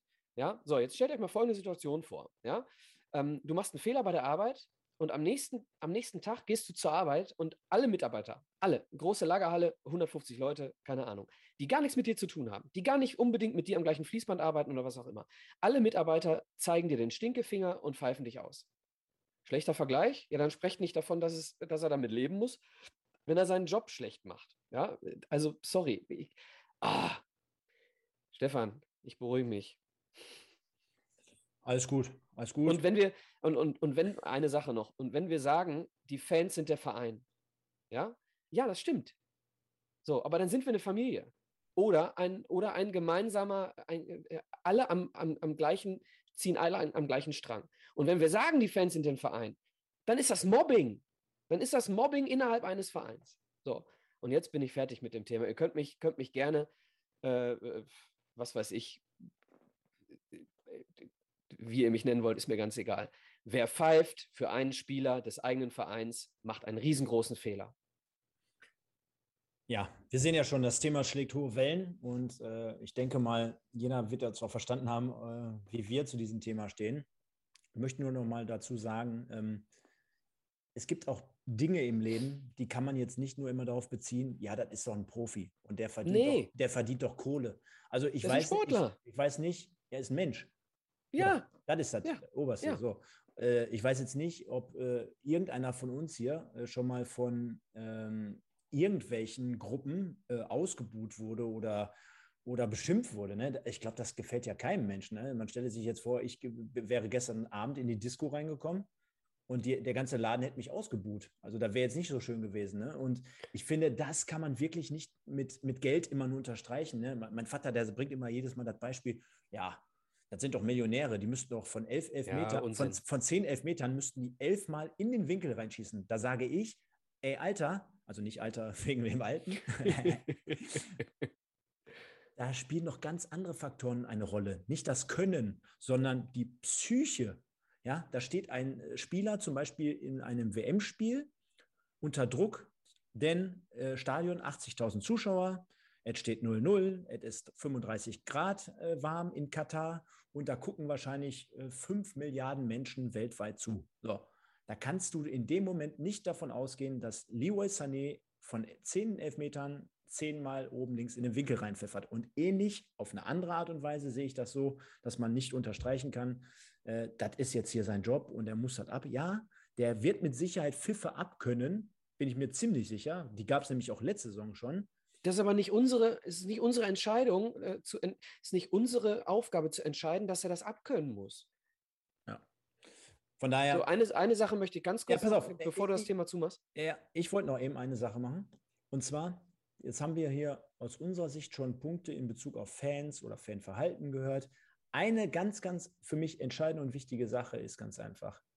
Und zwar die Position des Vereins zum Dominik Schmidt beziehungsweise auch der, der, der Mannschaft. Denn man hat es aus meiner Sicht auch versäumt, dort ein bisschen, ja, klare Kante zu betreiben. Ne? Also ich meine, fassen wir mal zusammen. Letzte Saison schlecht. So, für ihn persönlich wahrscheinlich auch sehr, sehr unbefriedigend. Dann wurde ganz klar und offensichtlich im Sommer schon nach den ersten Testspielen, ja, den brauchen wir eigentlich gar nicht mehr, den wollen wir gar nicht, mit dem planen wir nicht mehr. Dotchev wird es ihm gesagt haben, Dotchev wird es ihm gezeigt haben. So nach dem Motto auch bei den Spielen, wo ich ja äh, kommentieren durfte beispielsweise, der hat ja dann gar nicht bespielt oder immer nur so ein paar Minuten und durfte seine Laufeinheiten abwickeln. Und gepaart mit der Situation, dass man keinen Abnehmer für ihn auch gefunden hat. ich flippe gleich aus, wenn ich den Chat lese, aber bitte mach erstmal weiter.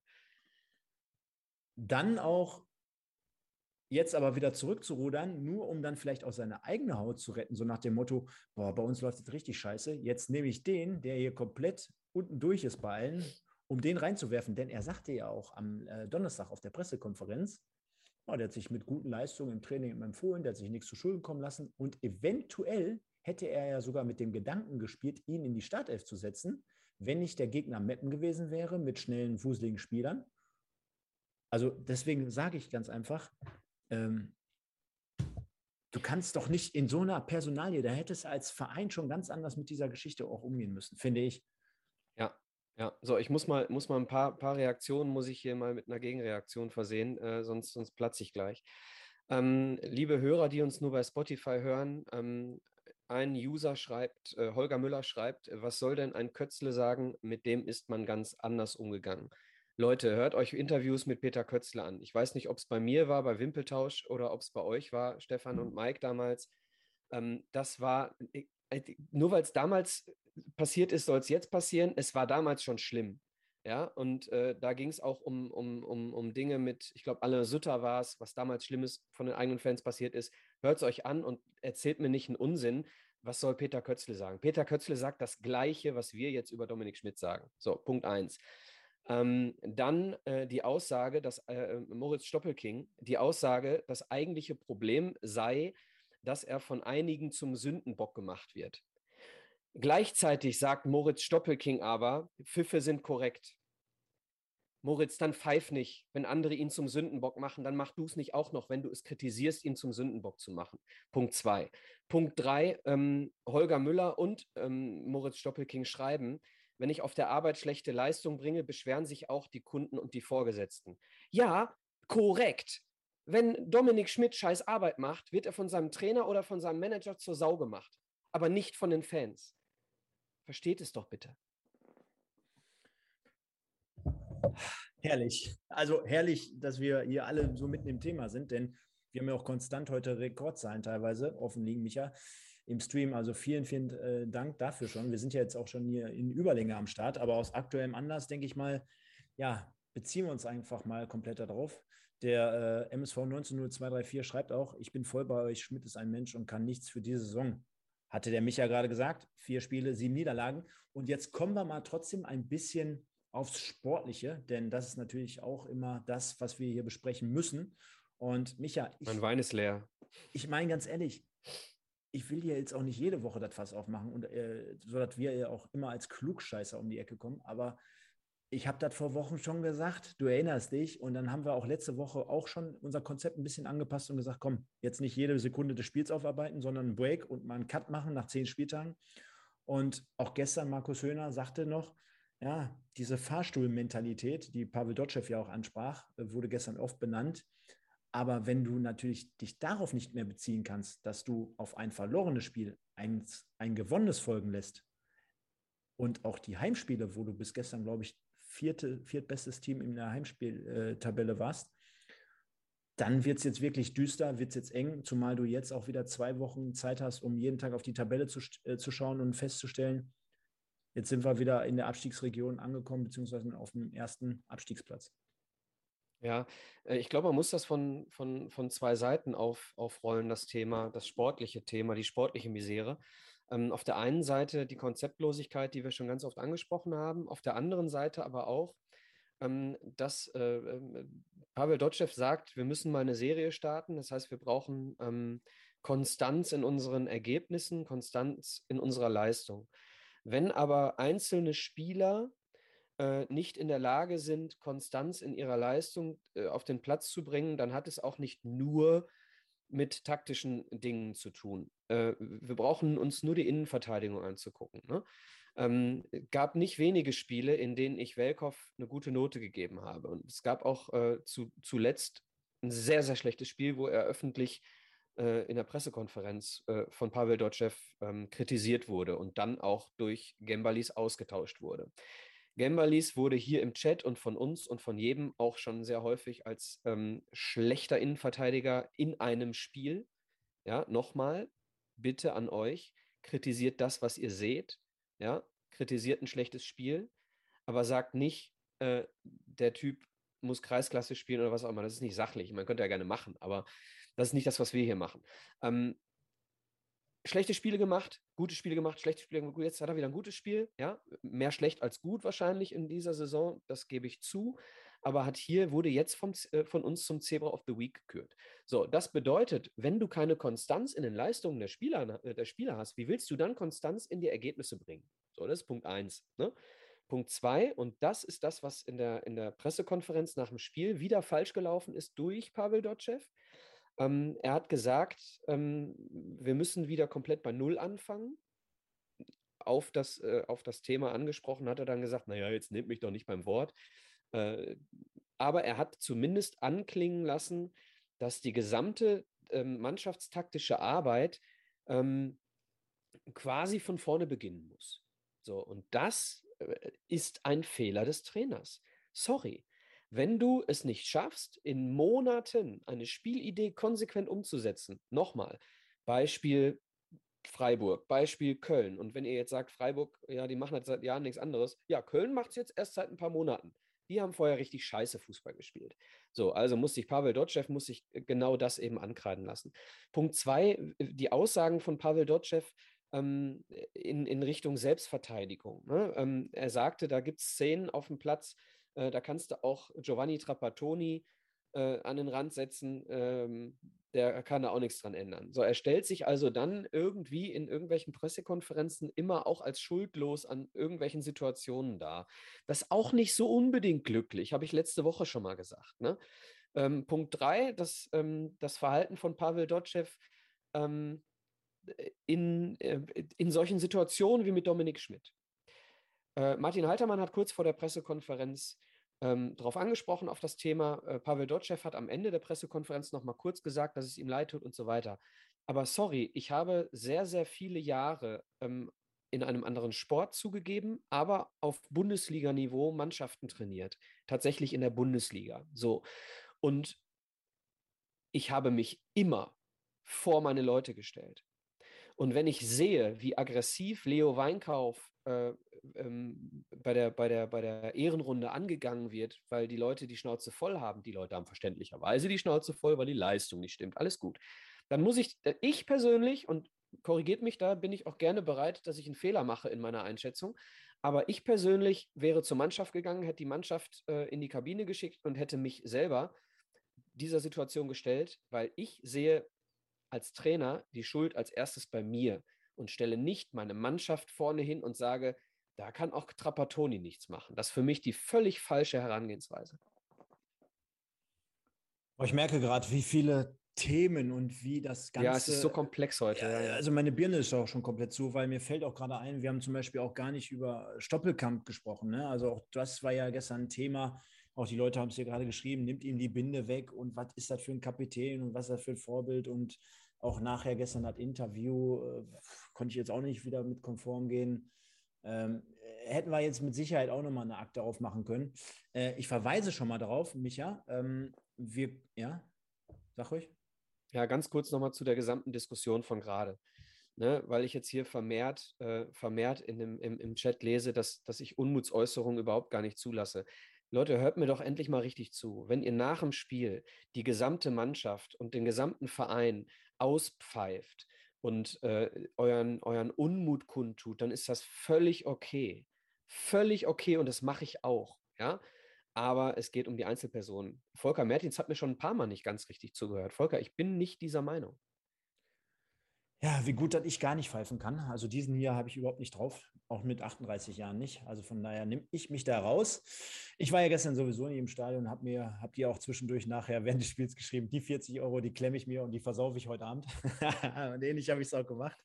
Da war eine ganz lange Nacht. Also ich glaube, wir müssen mal alle runterkommen, denn äh, unser Herz hängt hier, äh, wie bei jedem von euch da draußen, äh, am MSV wir sehen, das ist auch äh, das Schöne an der ganzen Situation. Ein, deswegen sind wir so aufgeladen. Genau, genau. Deswegen befinden sich heute auch Rekordzuschauer hier im Stream. Und zu meinem Entsetzen habe ich gerade festgestellt, es sind zu wenig Likes. Leute, was ist los? Also jeder kann mal die Funktion einfach mal euer Handy. Oh, aktuell so 86 Zuschauer sehe ich gerade. Ja, wir waren gerade schon bei 90. Likes. Wir waren gerade schon bei 90, genau. Und äh, das oh, ist ja eine absolute Frechheit. Also pfeift hier, der, da müssen wir mal ein, äh, ein Pfiff auf den Holger loslassen. Holger, Mensch, hast du denn schon ein Like da gelassen? Ansonsten kommen wir gleich um die Ecke. Da. Der Micha, der steht schon parat. Nein, Spaß beiseite, wenn es nicht alles so traurig wäre.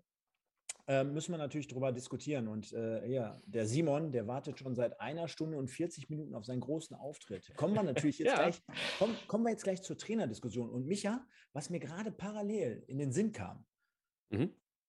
nächste Woche spielfrei, ich glaube, mhm. da wäre es mal wieder Zeit. Wir schieben einfach mal wieder blind ein rein. Und zwar Ennards Erben ist nächstes, nächste Woche mal wieder back.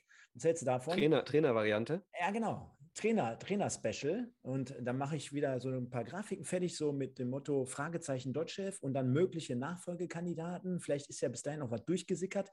Aber jetzt müssen wir natürlich bei den ganzen Trara mal festhalten: äh, vier Siege sieben Niederlagen und auch die Statistik in der letzten Saison sprach ja schon dann gegen Ende erst recht nicht mehr für ihn. Äh, der liebe Mike hatte es damals schon zu seinem Amtsantritt äh, ja, aufgedröselt.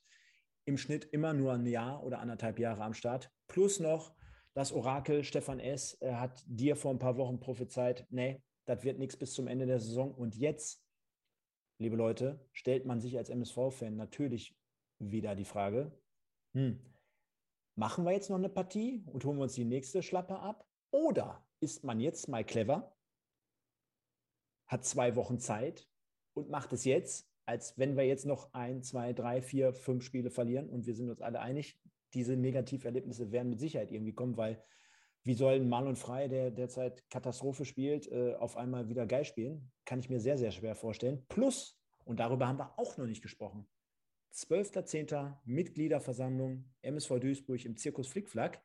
Das wird ja dann eine ganz heiße Kiste. Ich könnte mir vorstellen, wenn man vielleicht mal die richtigen Schlüsse zieht, könnte es nicht so deftig werden, als wenn man sagt, ach komm, fahren wir mal eine ruhige Kugel, alles beim Alten und in zwei Wochen gucken wir mal.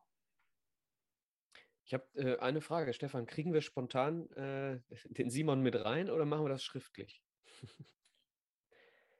Ähm, wir würden ihn mit reinkriegen. Guck mal, dann kannst du ja mal äh, dem. Dann musst du äh, nur kurz überbrücken. Kann ich gerne machen. Ich, also wir, ich glaube, liebe warte, Hörer, warte, warte, also für den einen oder anderen, der sich dann denkt, boah, der Stream, der geht dann jetzt hier drei Stunden am Ende des Tages. Wir überziehen heute einfach mal aus aktuellem Anlass. Macht auch so viel Bock jetzt gerade. Die Leute sind alle am Absolut. Start. Da braucht Absolut. mir jetzt auch keiner sagen, der ist zu lang, der Podcast. Ich meine, wenn wir jetzt hier so viele dabei haben, dann ist es nicht zu lang. Ich hole den Simon mit rein. Und Stefan hat lange keiner mehr gesagt, ist zu lang, deswegen ist das schon okay. Ähm, ähm, also äh, zur Thematik, Stefan lädt jetzt den äh, Simon ein, den Simon Lamas, der auch mit dem Stefan gemeinsam äh, hier auf unserem Kanal den äh, Drittliga, das Drittliga-Format bei YouTube macht. Und äh, Simon hat sich im Vorhinein mit der Trainerfrage beschäftigt. Und zwar nicht mit der Frage, soll ein neuer Trainer her, sondern mit der potenziellen äh, konkreten Nachfolge. He heißt, Simon hat sich Gedanken gemacht über äh, konkrete Namen, die wir dann gleich hoffentlich mit Simon diskutieren werden. Ähm, vielleicht werfe ich jetzt äh, vorher, ich hoffe, Simon hört uns noch und kann die Frage gleich als Einstiegsfrage direkt mit beantworten und Stefan äh, vielleicht auch. Ähm, die Frage, Müssen wir eine Trainerdiskussion aufmachen oder müssen wir eine größere Diskussion aufmachen? Heißt ähm, eine Neuausrichtung inklusive ähm, etwas mehr als dem Trainer. Denn ähm, irgendwann habe ich, äh, ja, weiß ich nicht, das Gefühl gehabt, Pavel Dotschew ist jetzt die letzte Patrone von Ivo Grilic in den Augen vieler. Und dementsprechend äh, wäre dann eine Lösung Trainer holen mit altem äh, Sportdirektor oder altem äh, Manager, Ivo, äh, falsche Situation, falsche Entscheidung. Lieber vorher, ähm, lieber sagen, pass mal auf, wir schaffen vielleicht sogar äh, mit Pavel Dotschew jetzt eine, eine Überbrückungssaison unter der Prämisse, dass wir danach alles neu machen. Und dann eben mal, so, mal, mal was anderes, mal wieder neu machen. Ja, nein, aber sorry, äh, wir haben ja nicht neu gemacht. Wir haben ja im Prinzip nein. immer nur den Trainer getauscht. Ja, aber wir sagen ja immer, wir machen es neu. Ja, ja, ich rede davon, vielleicht tatsächlich mal eine, eine Neuausrichtung, äh, wirklich komplett mit einer neuen sportlichen Führung äh, und dann eben zur neuen Saison mit einem neuen Trainer, der dann eine gesamte Vorbereitung hat. Andererseits äh, kannst du es allerdings auch so machen wie damals unter Lieberknecht. Der ist auch zur laufenden Saison im Oktober gekommen und hat dann trotzdem eine sehr, sehr gute Vorbereitung zur neuen Saison gemacht. Ähm, ich stelle das einfach mal als Diskussion in den Raum ich, ich finde das immer so geil, ne? wenn man so mal immer alles so sacken lässt und feststellt beim MSV, es wird immer von einem Konzept gesprochen, es wird immer von einer Neuausrichtung gesprochen und dann stellt man so fest. Stefan, du musst den Simon. Ja, weiß ich, weiß ich, weiß ich, weiß ich. Aber dann stellt man immer so fest, ähm, wo ist eigentlich, was ist eigentlich damit, äh, mit, äh, was ist daraus geworden mit äh, wir sind ein Ausbildungsverein oder gemeinsam für Duisburg, gemeinsam für den MSV. Äh, wir, genau. wollen, wir wollen die jungen Spieler einbinden. Wir wollen vielleicht auch mit Trainern mittelfristig, langfristig mal planen, was entwickeln. Wo, wo, ist, eigentlich, wo ist eigentlich Philipp Klug, ne? der, der ehemalige Co-Trainer? Den gibt es, glaube ich, gar nicht mehr. Ne? Wäre das nicht einer gewesen, so, wo man gedacht hätte, das ist ein junger Typ, den hauen wir mal rein? Nee, hörst du nicht mehr, siehst du nicht mehr, hast du gar nicht mitbekommen, wahrscheinlich, dass der gar nicht mehr da ist. So, also nicht du persönlich, sondern, ne, wo ist er? Und deswegen bin ich zum Beispiel einer derjenigen, der sagt, weißt du was, jetzt hatte sie hier Lieberknecht, jetzt hatte sie Letieri, übrigens schreibt der, ähm, wer hat es gerade geschrieben, äh, das, das, war damals die letzte Patrone vom Ivo, hier, der P-Rolf, der schreibt es gerade auch. Ähm, und jetzt hatte sie jemanden, ähm, ähm, sag schnell, wie, äh, wie Pavel Dotschew, der jetzt halt auch total Liga erfahren ist, der Liga erfahrenste, den du auf diesem Gebiet haben kannst. Von daher sa sage ich, von daher sage ich, warum nicht einfach diesen Schritt gehen und sagen, ich nehme jetzt auch mal einen Jungen. Ja, na klar. Ich, ich, wollte, ja, alles gut. Ich, ich, ich, bin ja bei dir und ich bin auch bei Simon. Ich kenne ja die Ideen, die er, die er hat. Und wenn er, sie, wenn er sie gleich vorstellt, da ist er schon im, im Chat, ähm, wenn er sie gleich vorstellt, dann werden äh, alle auch über seine Ideen erfahren. Ähm, ich bin ja bei euch. Ich bin auch, äh, Simon und ich sind uns überraschenderweise immer irgendwie äh, einig und äh, haben nie kontroverse Diskussionen. Ich stelle nur in den Raum, ob so eine, so eine kleine Lösung, in Anführungsstrichen, mit einem jungen Trainer, der jetzt von Ivo Grillisch verpflichtet wird, ob, ob das ausreicht. Ich stelle es einfach nur mal in den Raum. Hm. Also ich glaube. Erstmal schön guten Abend. Erstmal runterfahren, bleib cool, bleib locker, auch wenn du jetzt seit einer Stunde 45. Ich habe einen Moment gewartet. Ja, weiß ich. Deswegen sagt, man, deswegen sagt man trotzdem erstmal schön guten Abend an die gesamte Community. Ich habe ja mit der ganzen Community hier gerade schon meine Finger bunt geschrieben, deswegen habe ich ja mehr oder weniger schon schriftlich schönen guten Abend gesagt. Aber ich wiederhole es gerne auch nochmal mündlich. Ich glaube, äh, mit die heißeste Folge, die je aufgezeichnet wurde. So viel kann man schon mal, äh, glaube ich, sagen. Und wenn äh, ich auf den YouTube-Bildschirm gucke, sehe ich, Erle ist zurück. gleich, gleich nicht mehr. Welche gleich Ehre, welche Ehre. ja. Ähm, Okay, ja, die Frage ist natürlich absolut berechtigt, Michael. Nur wir haben ein Thema, wir sind schon wieder mitten in der Saison. Ja. Ähm, den Kader hast du jetzt. Und wir sind wieder mal in, die, in diese Situation, dass wir irgendwie eine kurzfristige Lösung brauchen oder eine kurzfristige Entscheidung treffen müssen. Der Finger sagt mir, ich mache eine Pause. Der Finger sagt dir, es geht mir gar nicht um den Kader. Okay. Es geht mir darum, dass wir, dass wir, wenn wir eine Neuausrichtung irgendwann an, angehen wollen, dass mhm. dann ein neuer Trainer auch von einem neuen Sportdirektor geholt werden müsste. Das ist die mhm. Diskussion, die ich anschieben wollte. Mhm. Okay. Bin ich grundsätzlich bei dir. Also ich, um trotzdem nochmal vielleicht auf den Kader auch zurückzukommen oder auf, auf die Kaderplanung. Ich habe die ja eigentlich schon, ich habe die ja eigentlich vor der Saison ein bisschen gelobt. Natürlich weiß man dann nicht, zündet das, zündet das nicht. Aber so diese Kombination aus ich, ne, die, die Achse der Erfahrenen mit, mit vielen Jungspielern, ähm, kann auch aufgehen, sowas. Ne? Und dann äh, bist du jetzt mitten in, in, in der Saison. Also erstmal ja, ich, beja ich, ich bejahre deine, deine Frage und sage parallel trotzdem, dass jetzt der, dieser sogenannte Impuls halt her muss. Und da kannst du ja auch schon mal ansetzen und da auch ein bisschen, bisschen weitsichtiger. Wir sind, wir sind am Spieltag 10. Ne? So Ende der restlichen Saison, Anfang dieser Saison, wenn man die Dotchev-Bilanz irgendwie mal zieht, Ähm, und das hat Stefan ja schon, äh, braucht ja kein Orakel dafür sein bei so vielen Trainerstationen, dass man sagt, okay, ewig bleibt der nicht, der Mann. Ne? Man, man, klar, wir hatten die Serie, denn der Klassenerhalt wurde dann mit ihm äh, äh gemacht. Trotzdem ist Dodger für mich die personifizierte ähm, alte Schule ja, im, im, im Trainerdasein sozusagen. Und wenn wir äh, mit jungen Spielern, also wenn wir so eine neue, dann fände ich, hätte ein ganz anderer Trainertyp, den man wunderbar am Anfang der Saison hätte installieren können, ähm, viel besser gepasst sozusagen. Und dazu habe ich mir heute Gedanken gemacht, was könnten das für Trainertypen überhaupt sein, weil wir haben, ähm, wir haben eine Liste, sage ich jetzt einfach mal. Da haben wir auch schon gestern ganz, ganz am Ende, bevor ich gegangen bin, zwei, zwei äh, Minuten drüber gesprochen. Wir haben so eine Blacklist, meiner Meinung nach. Da stehen plus minus, lass mal die, diese unrealistischen Wünsche, die, die, wo ich ja auch neige, dann zu sagen, ah, ein Funkel, oder lass den, lass den Quatsch mal weg, sondern ich sage mal, wir haben eine Liste von 20, 30 Trainern, die realistisch sind und die wechseln seit zehn Jahren in der dritten Liga die Vereine. Dann plus minus eine Liga, sage ich jetzt einfach mal. Du siehst immer und immer und immer und immer wieder dieselben Gesichter. Und selten sind es Leute, jetzt zum Beispiel wie bei Havelse, den habe ich mal beim ähm, dem alten Podcast, den es nicht mehr gibt, vorgeschlagen. Äh, bei Wish, ich weiß nicht, ob die Folge vielleicht zufällig jemand gehört hat, weil da ging es um die Entlassung von Lieberknecht und dann äh, hat der äh, Tobi Schäfer dann meine Trainerwünsche vor, vor, vorgelesen und da hatte ich beispielsweise den Trainer von Havelse genannt, den da keiner auf dem Schirm hatte und keiner kannte in der Show, ne, wo ich dann schon, der da belächelt wurde sozusagen. Ne. Schiele kannten sie, kannten sie nicht. So, und aus der Perspektive habe ich mir heute Gedanken gemacht. Auch jetzt, äh, ihr wisst ja alle, ich bin viel Reisender in den Stadien äh, unterwegs, auch in, in der Regionalliga, auch in Holland und so weiter und so fort, sehr, sehr viel unterwegs, gucke sehr, sehr viele Vereine mir an. Und ähm, genau, dazu würde ich kommen, wenn ich das Go von euch habe und keiner mehr zu meinem bisherigen Statement was ich, sagen möchte. Ich, ich, ich meine, du quatscht ja jetzt hier eh ununterbrochen. Wie soll ich denn da jetzt noch Nein sagen? ich habe mich jetzt von alleine gelassen. Ich war jetzt hier, wie gesagt, äh, nochmal.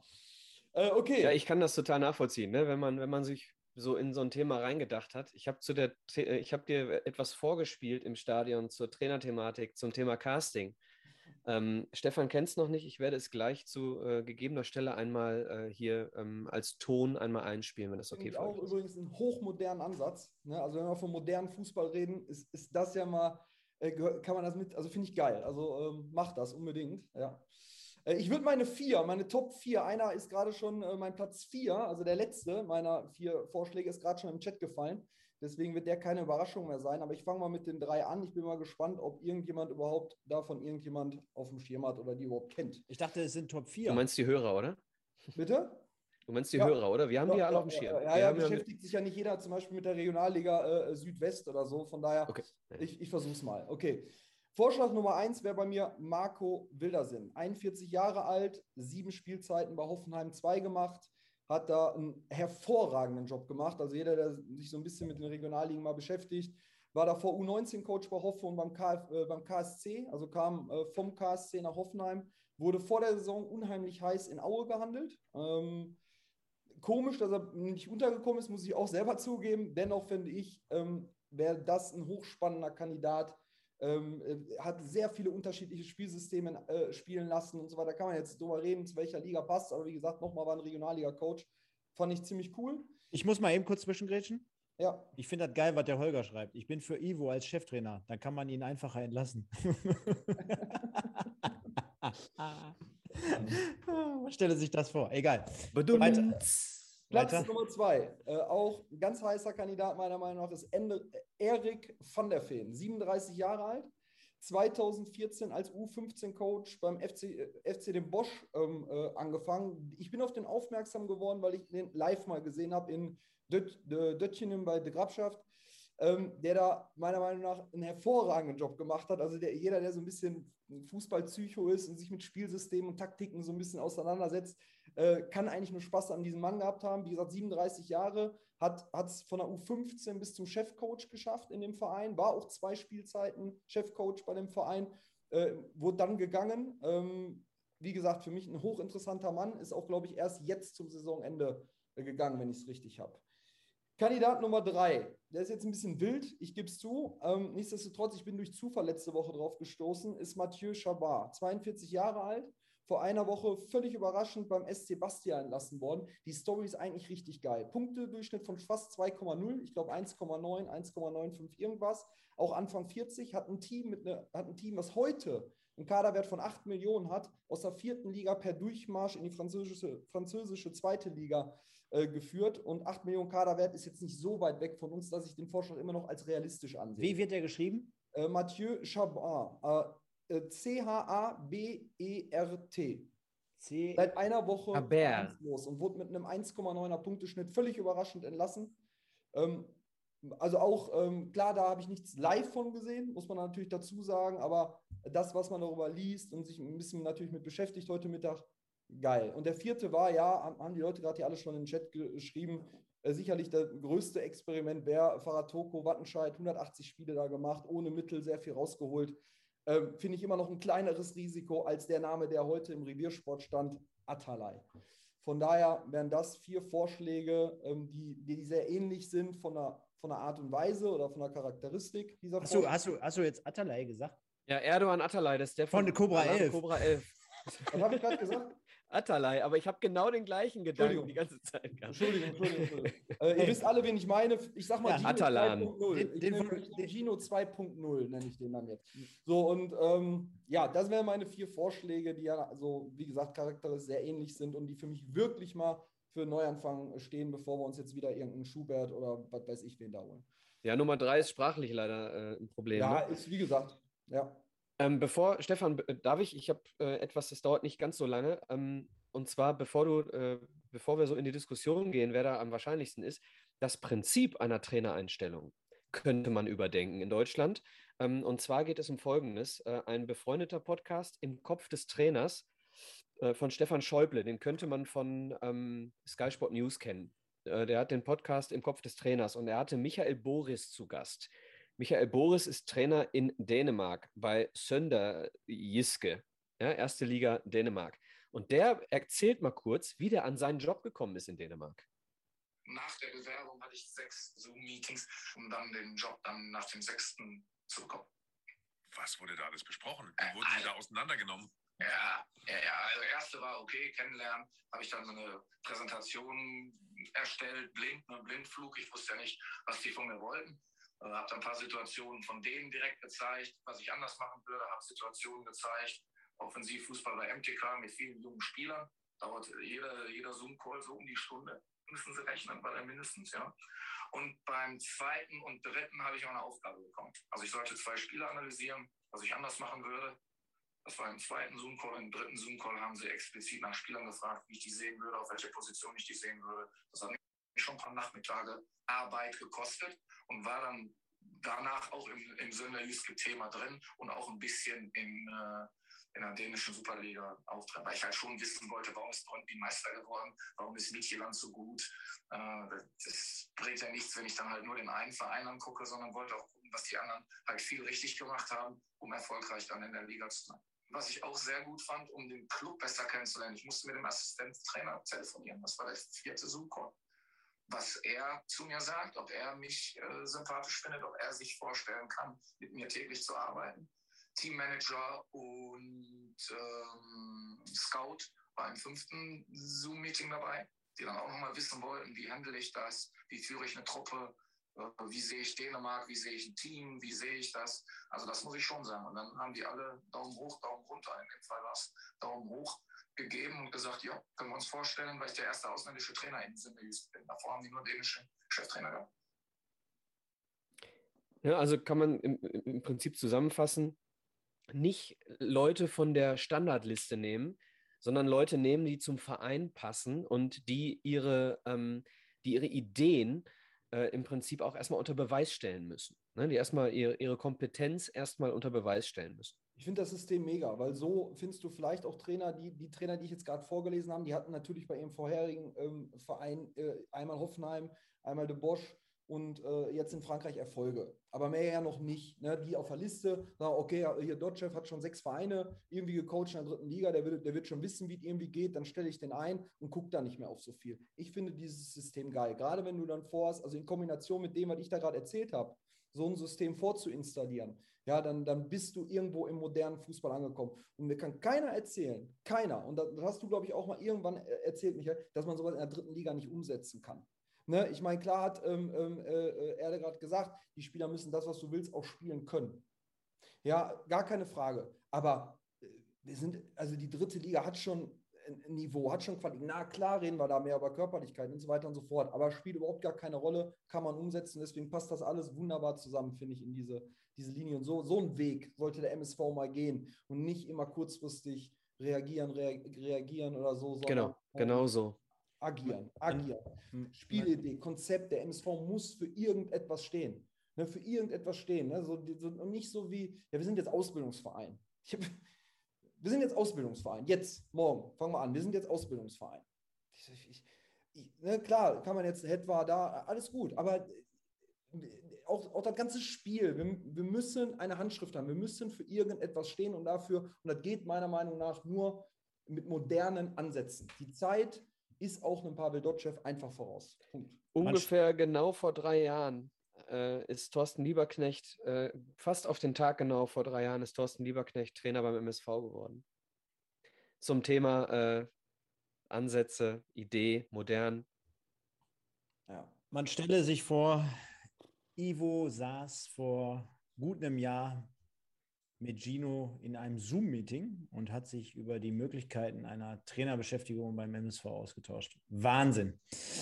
Ja, ähm, ich glaube, wir könnten hier noch ewig so weitermachen. Nur die Zeit drückt ein wenig, denn der Simon und ich, wir sind jetzt gleich noch im Regionalliga-Podcast unterwegs, ja, um halb zwölf gleich noch sonntagsabends nichts Besseres zu tun, als über die, dritte, äh, über die vierte Liga zu quatschen.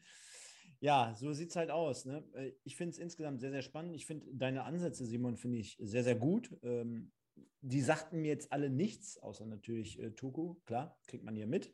Äh, finde ich aber ultra spannend, auch der, das, was der Michael da eingespielt hat. Ich will mich von jedem gerne überzeugen lassen, gerne belehren lassen, denn ähm, ich glaube, ja, viele Fehler können wir uns da in dieser Hinsicht nicht mehr erlauben. Ne? Und äh, da muss der MSV jetzt einfach wer auch immer dort das Heft des Handelns in der Hand hat, die richtigen Schlüsse ziehen und das bitte so schnell wie möglich. Denn nochmal, ich bin nicht der Freund davon, wenn 99 Prozent der Menschen da draußen eigentlich wissen, das wird jetzt wahrscheinlich so nichts mehr werden, dass man dann jetzt jede Woche noch verstreichen lässt und dann lieber jetzt, weil man stelle sich vor, du machst es genauso weiter und äh, am Ende des Tages verlierst du die kommenden drei Spiele, dann hätte jeder gesagt, jetzt hättest du zwei Wochen Zeit gehabt, da hättest du das alles irgendwie zumindest so ein bisschen einspielen können in Form von äh, Trainer umswitchen, äh, erste Trainingseinheiten schon stattfinden zu lassen, vielleicht ein internes Freundschaftsspiel anzusetzen oder ein externes, was auch immer,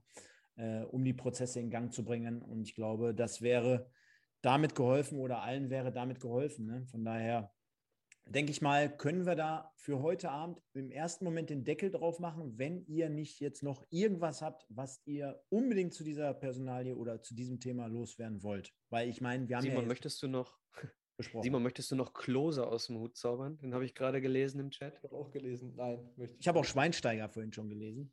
Ja. ja Löw war auch schon dabei. ja, aber ja. der müsste ein Sabbatical machen, also zumindest bezahlungstechnisch. Ja, genau. No Bono, ja. No Bono, ja, genau. Alles sehr, sehr, sehr traurig zur späten Stunde, denn ja, wir stehen mal wieder mit einem Fuß am Abgrund, möchte ich jetzt gar nicht so weit sagen, denn wir haben ja auch erst den elften Spieltag und jeder, der die Tabelle lesen kann, der wird feststellen, jo, mit einer kleinen Siegesserie, da kannst du auch relativ schnell klettern. Ich glaube zum Beispiel auch Kaiserslautern, wenn die jetzt so Rückenwind weiter mit aufnehmen, daran kann man erkennen, Traditionsverein, auch etliche ähm, Brocken aus dem Weg räumen müssen vielleicht kann man sich dort äh, ja mal ein wenig abschauen, wie es vielleicht zumindest geradlinig jetzt wieder nach vorne gehen kann. Ne? Auch schwere Zeit. Ja, überleg mal, wie wir vor zwei Wochen über Kaiserslautern gesprochen haben, ne? wie kurzfristig diese Entwicklungen in der, in der dritten Liga sein können. Und das ist ja das, was ich seit Wochen sage. Ne? Mit, mit drei Siegen in Folge bist du plötzlich ganz, ganz woanders. Ne? Ja. Naja, egal.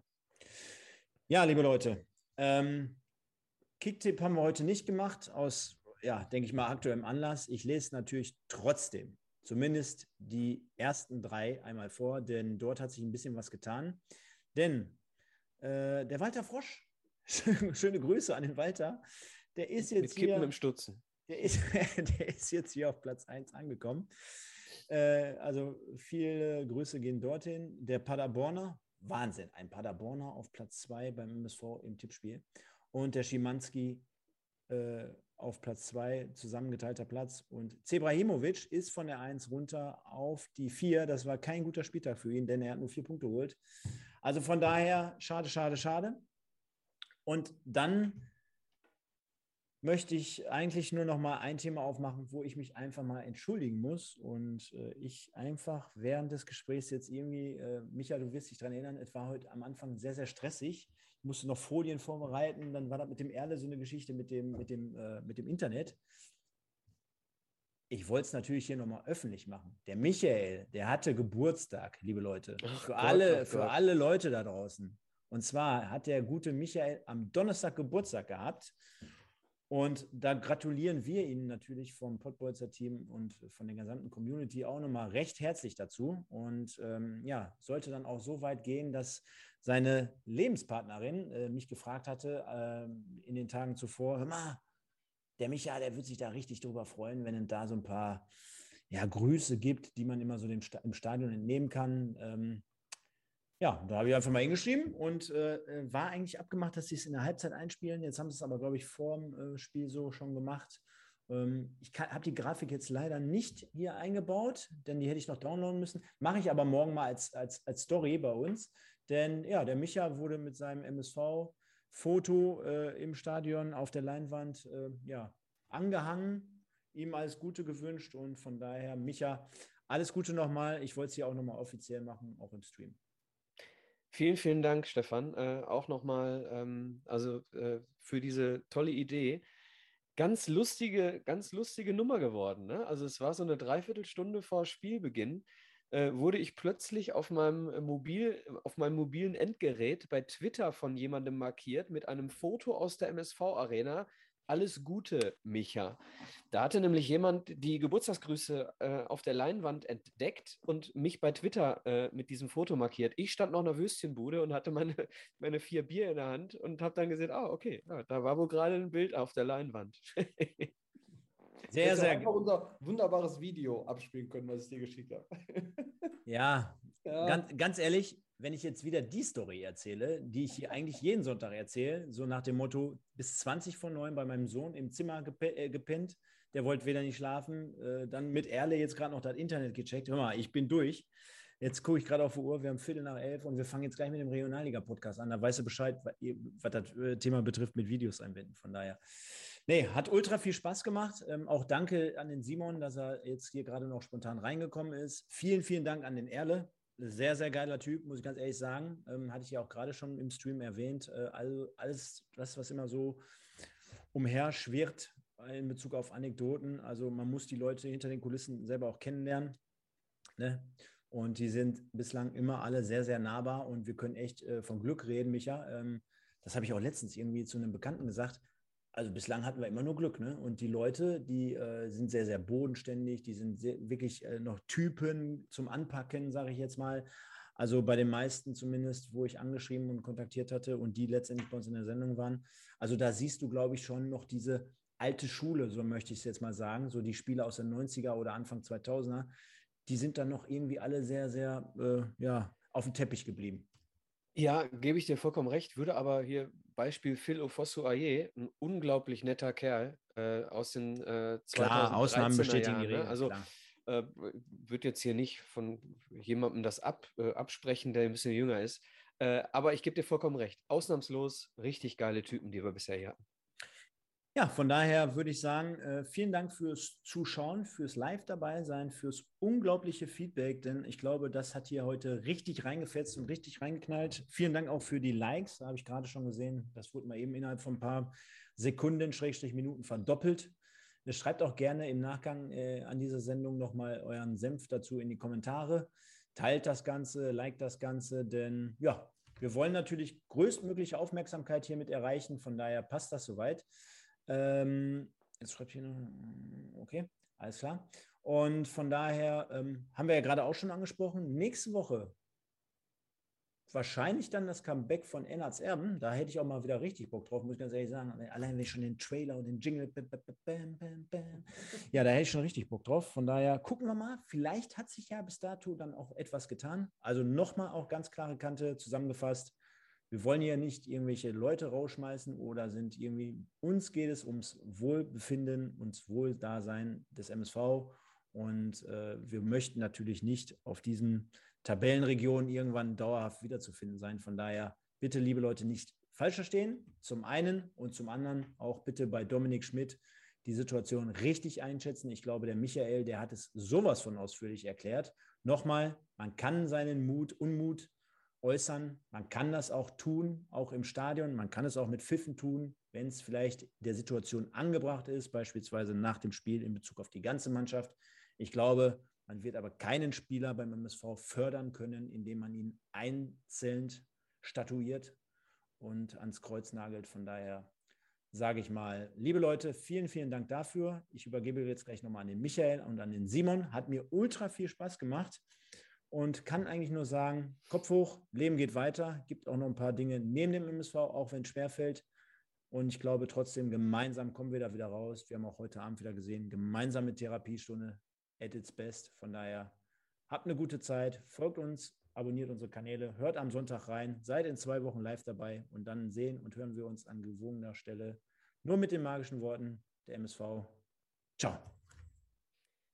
Ja, ich mache mal weiter. Dann sind die letzten Worte bei dir, Simon.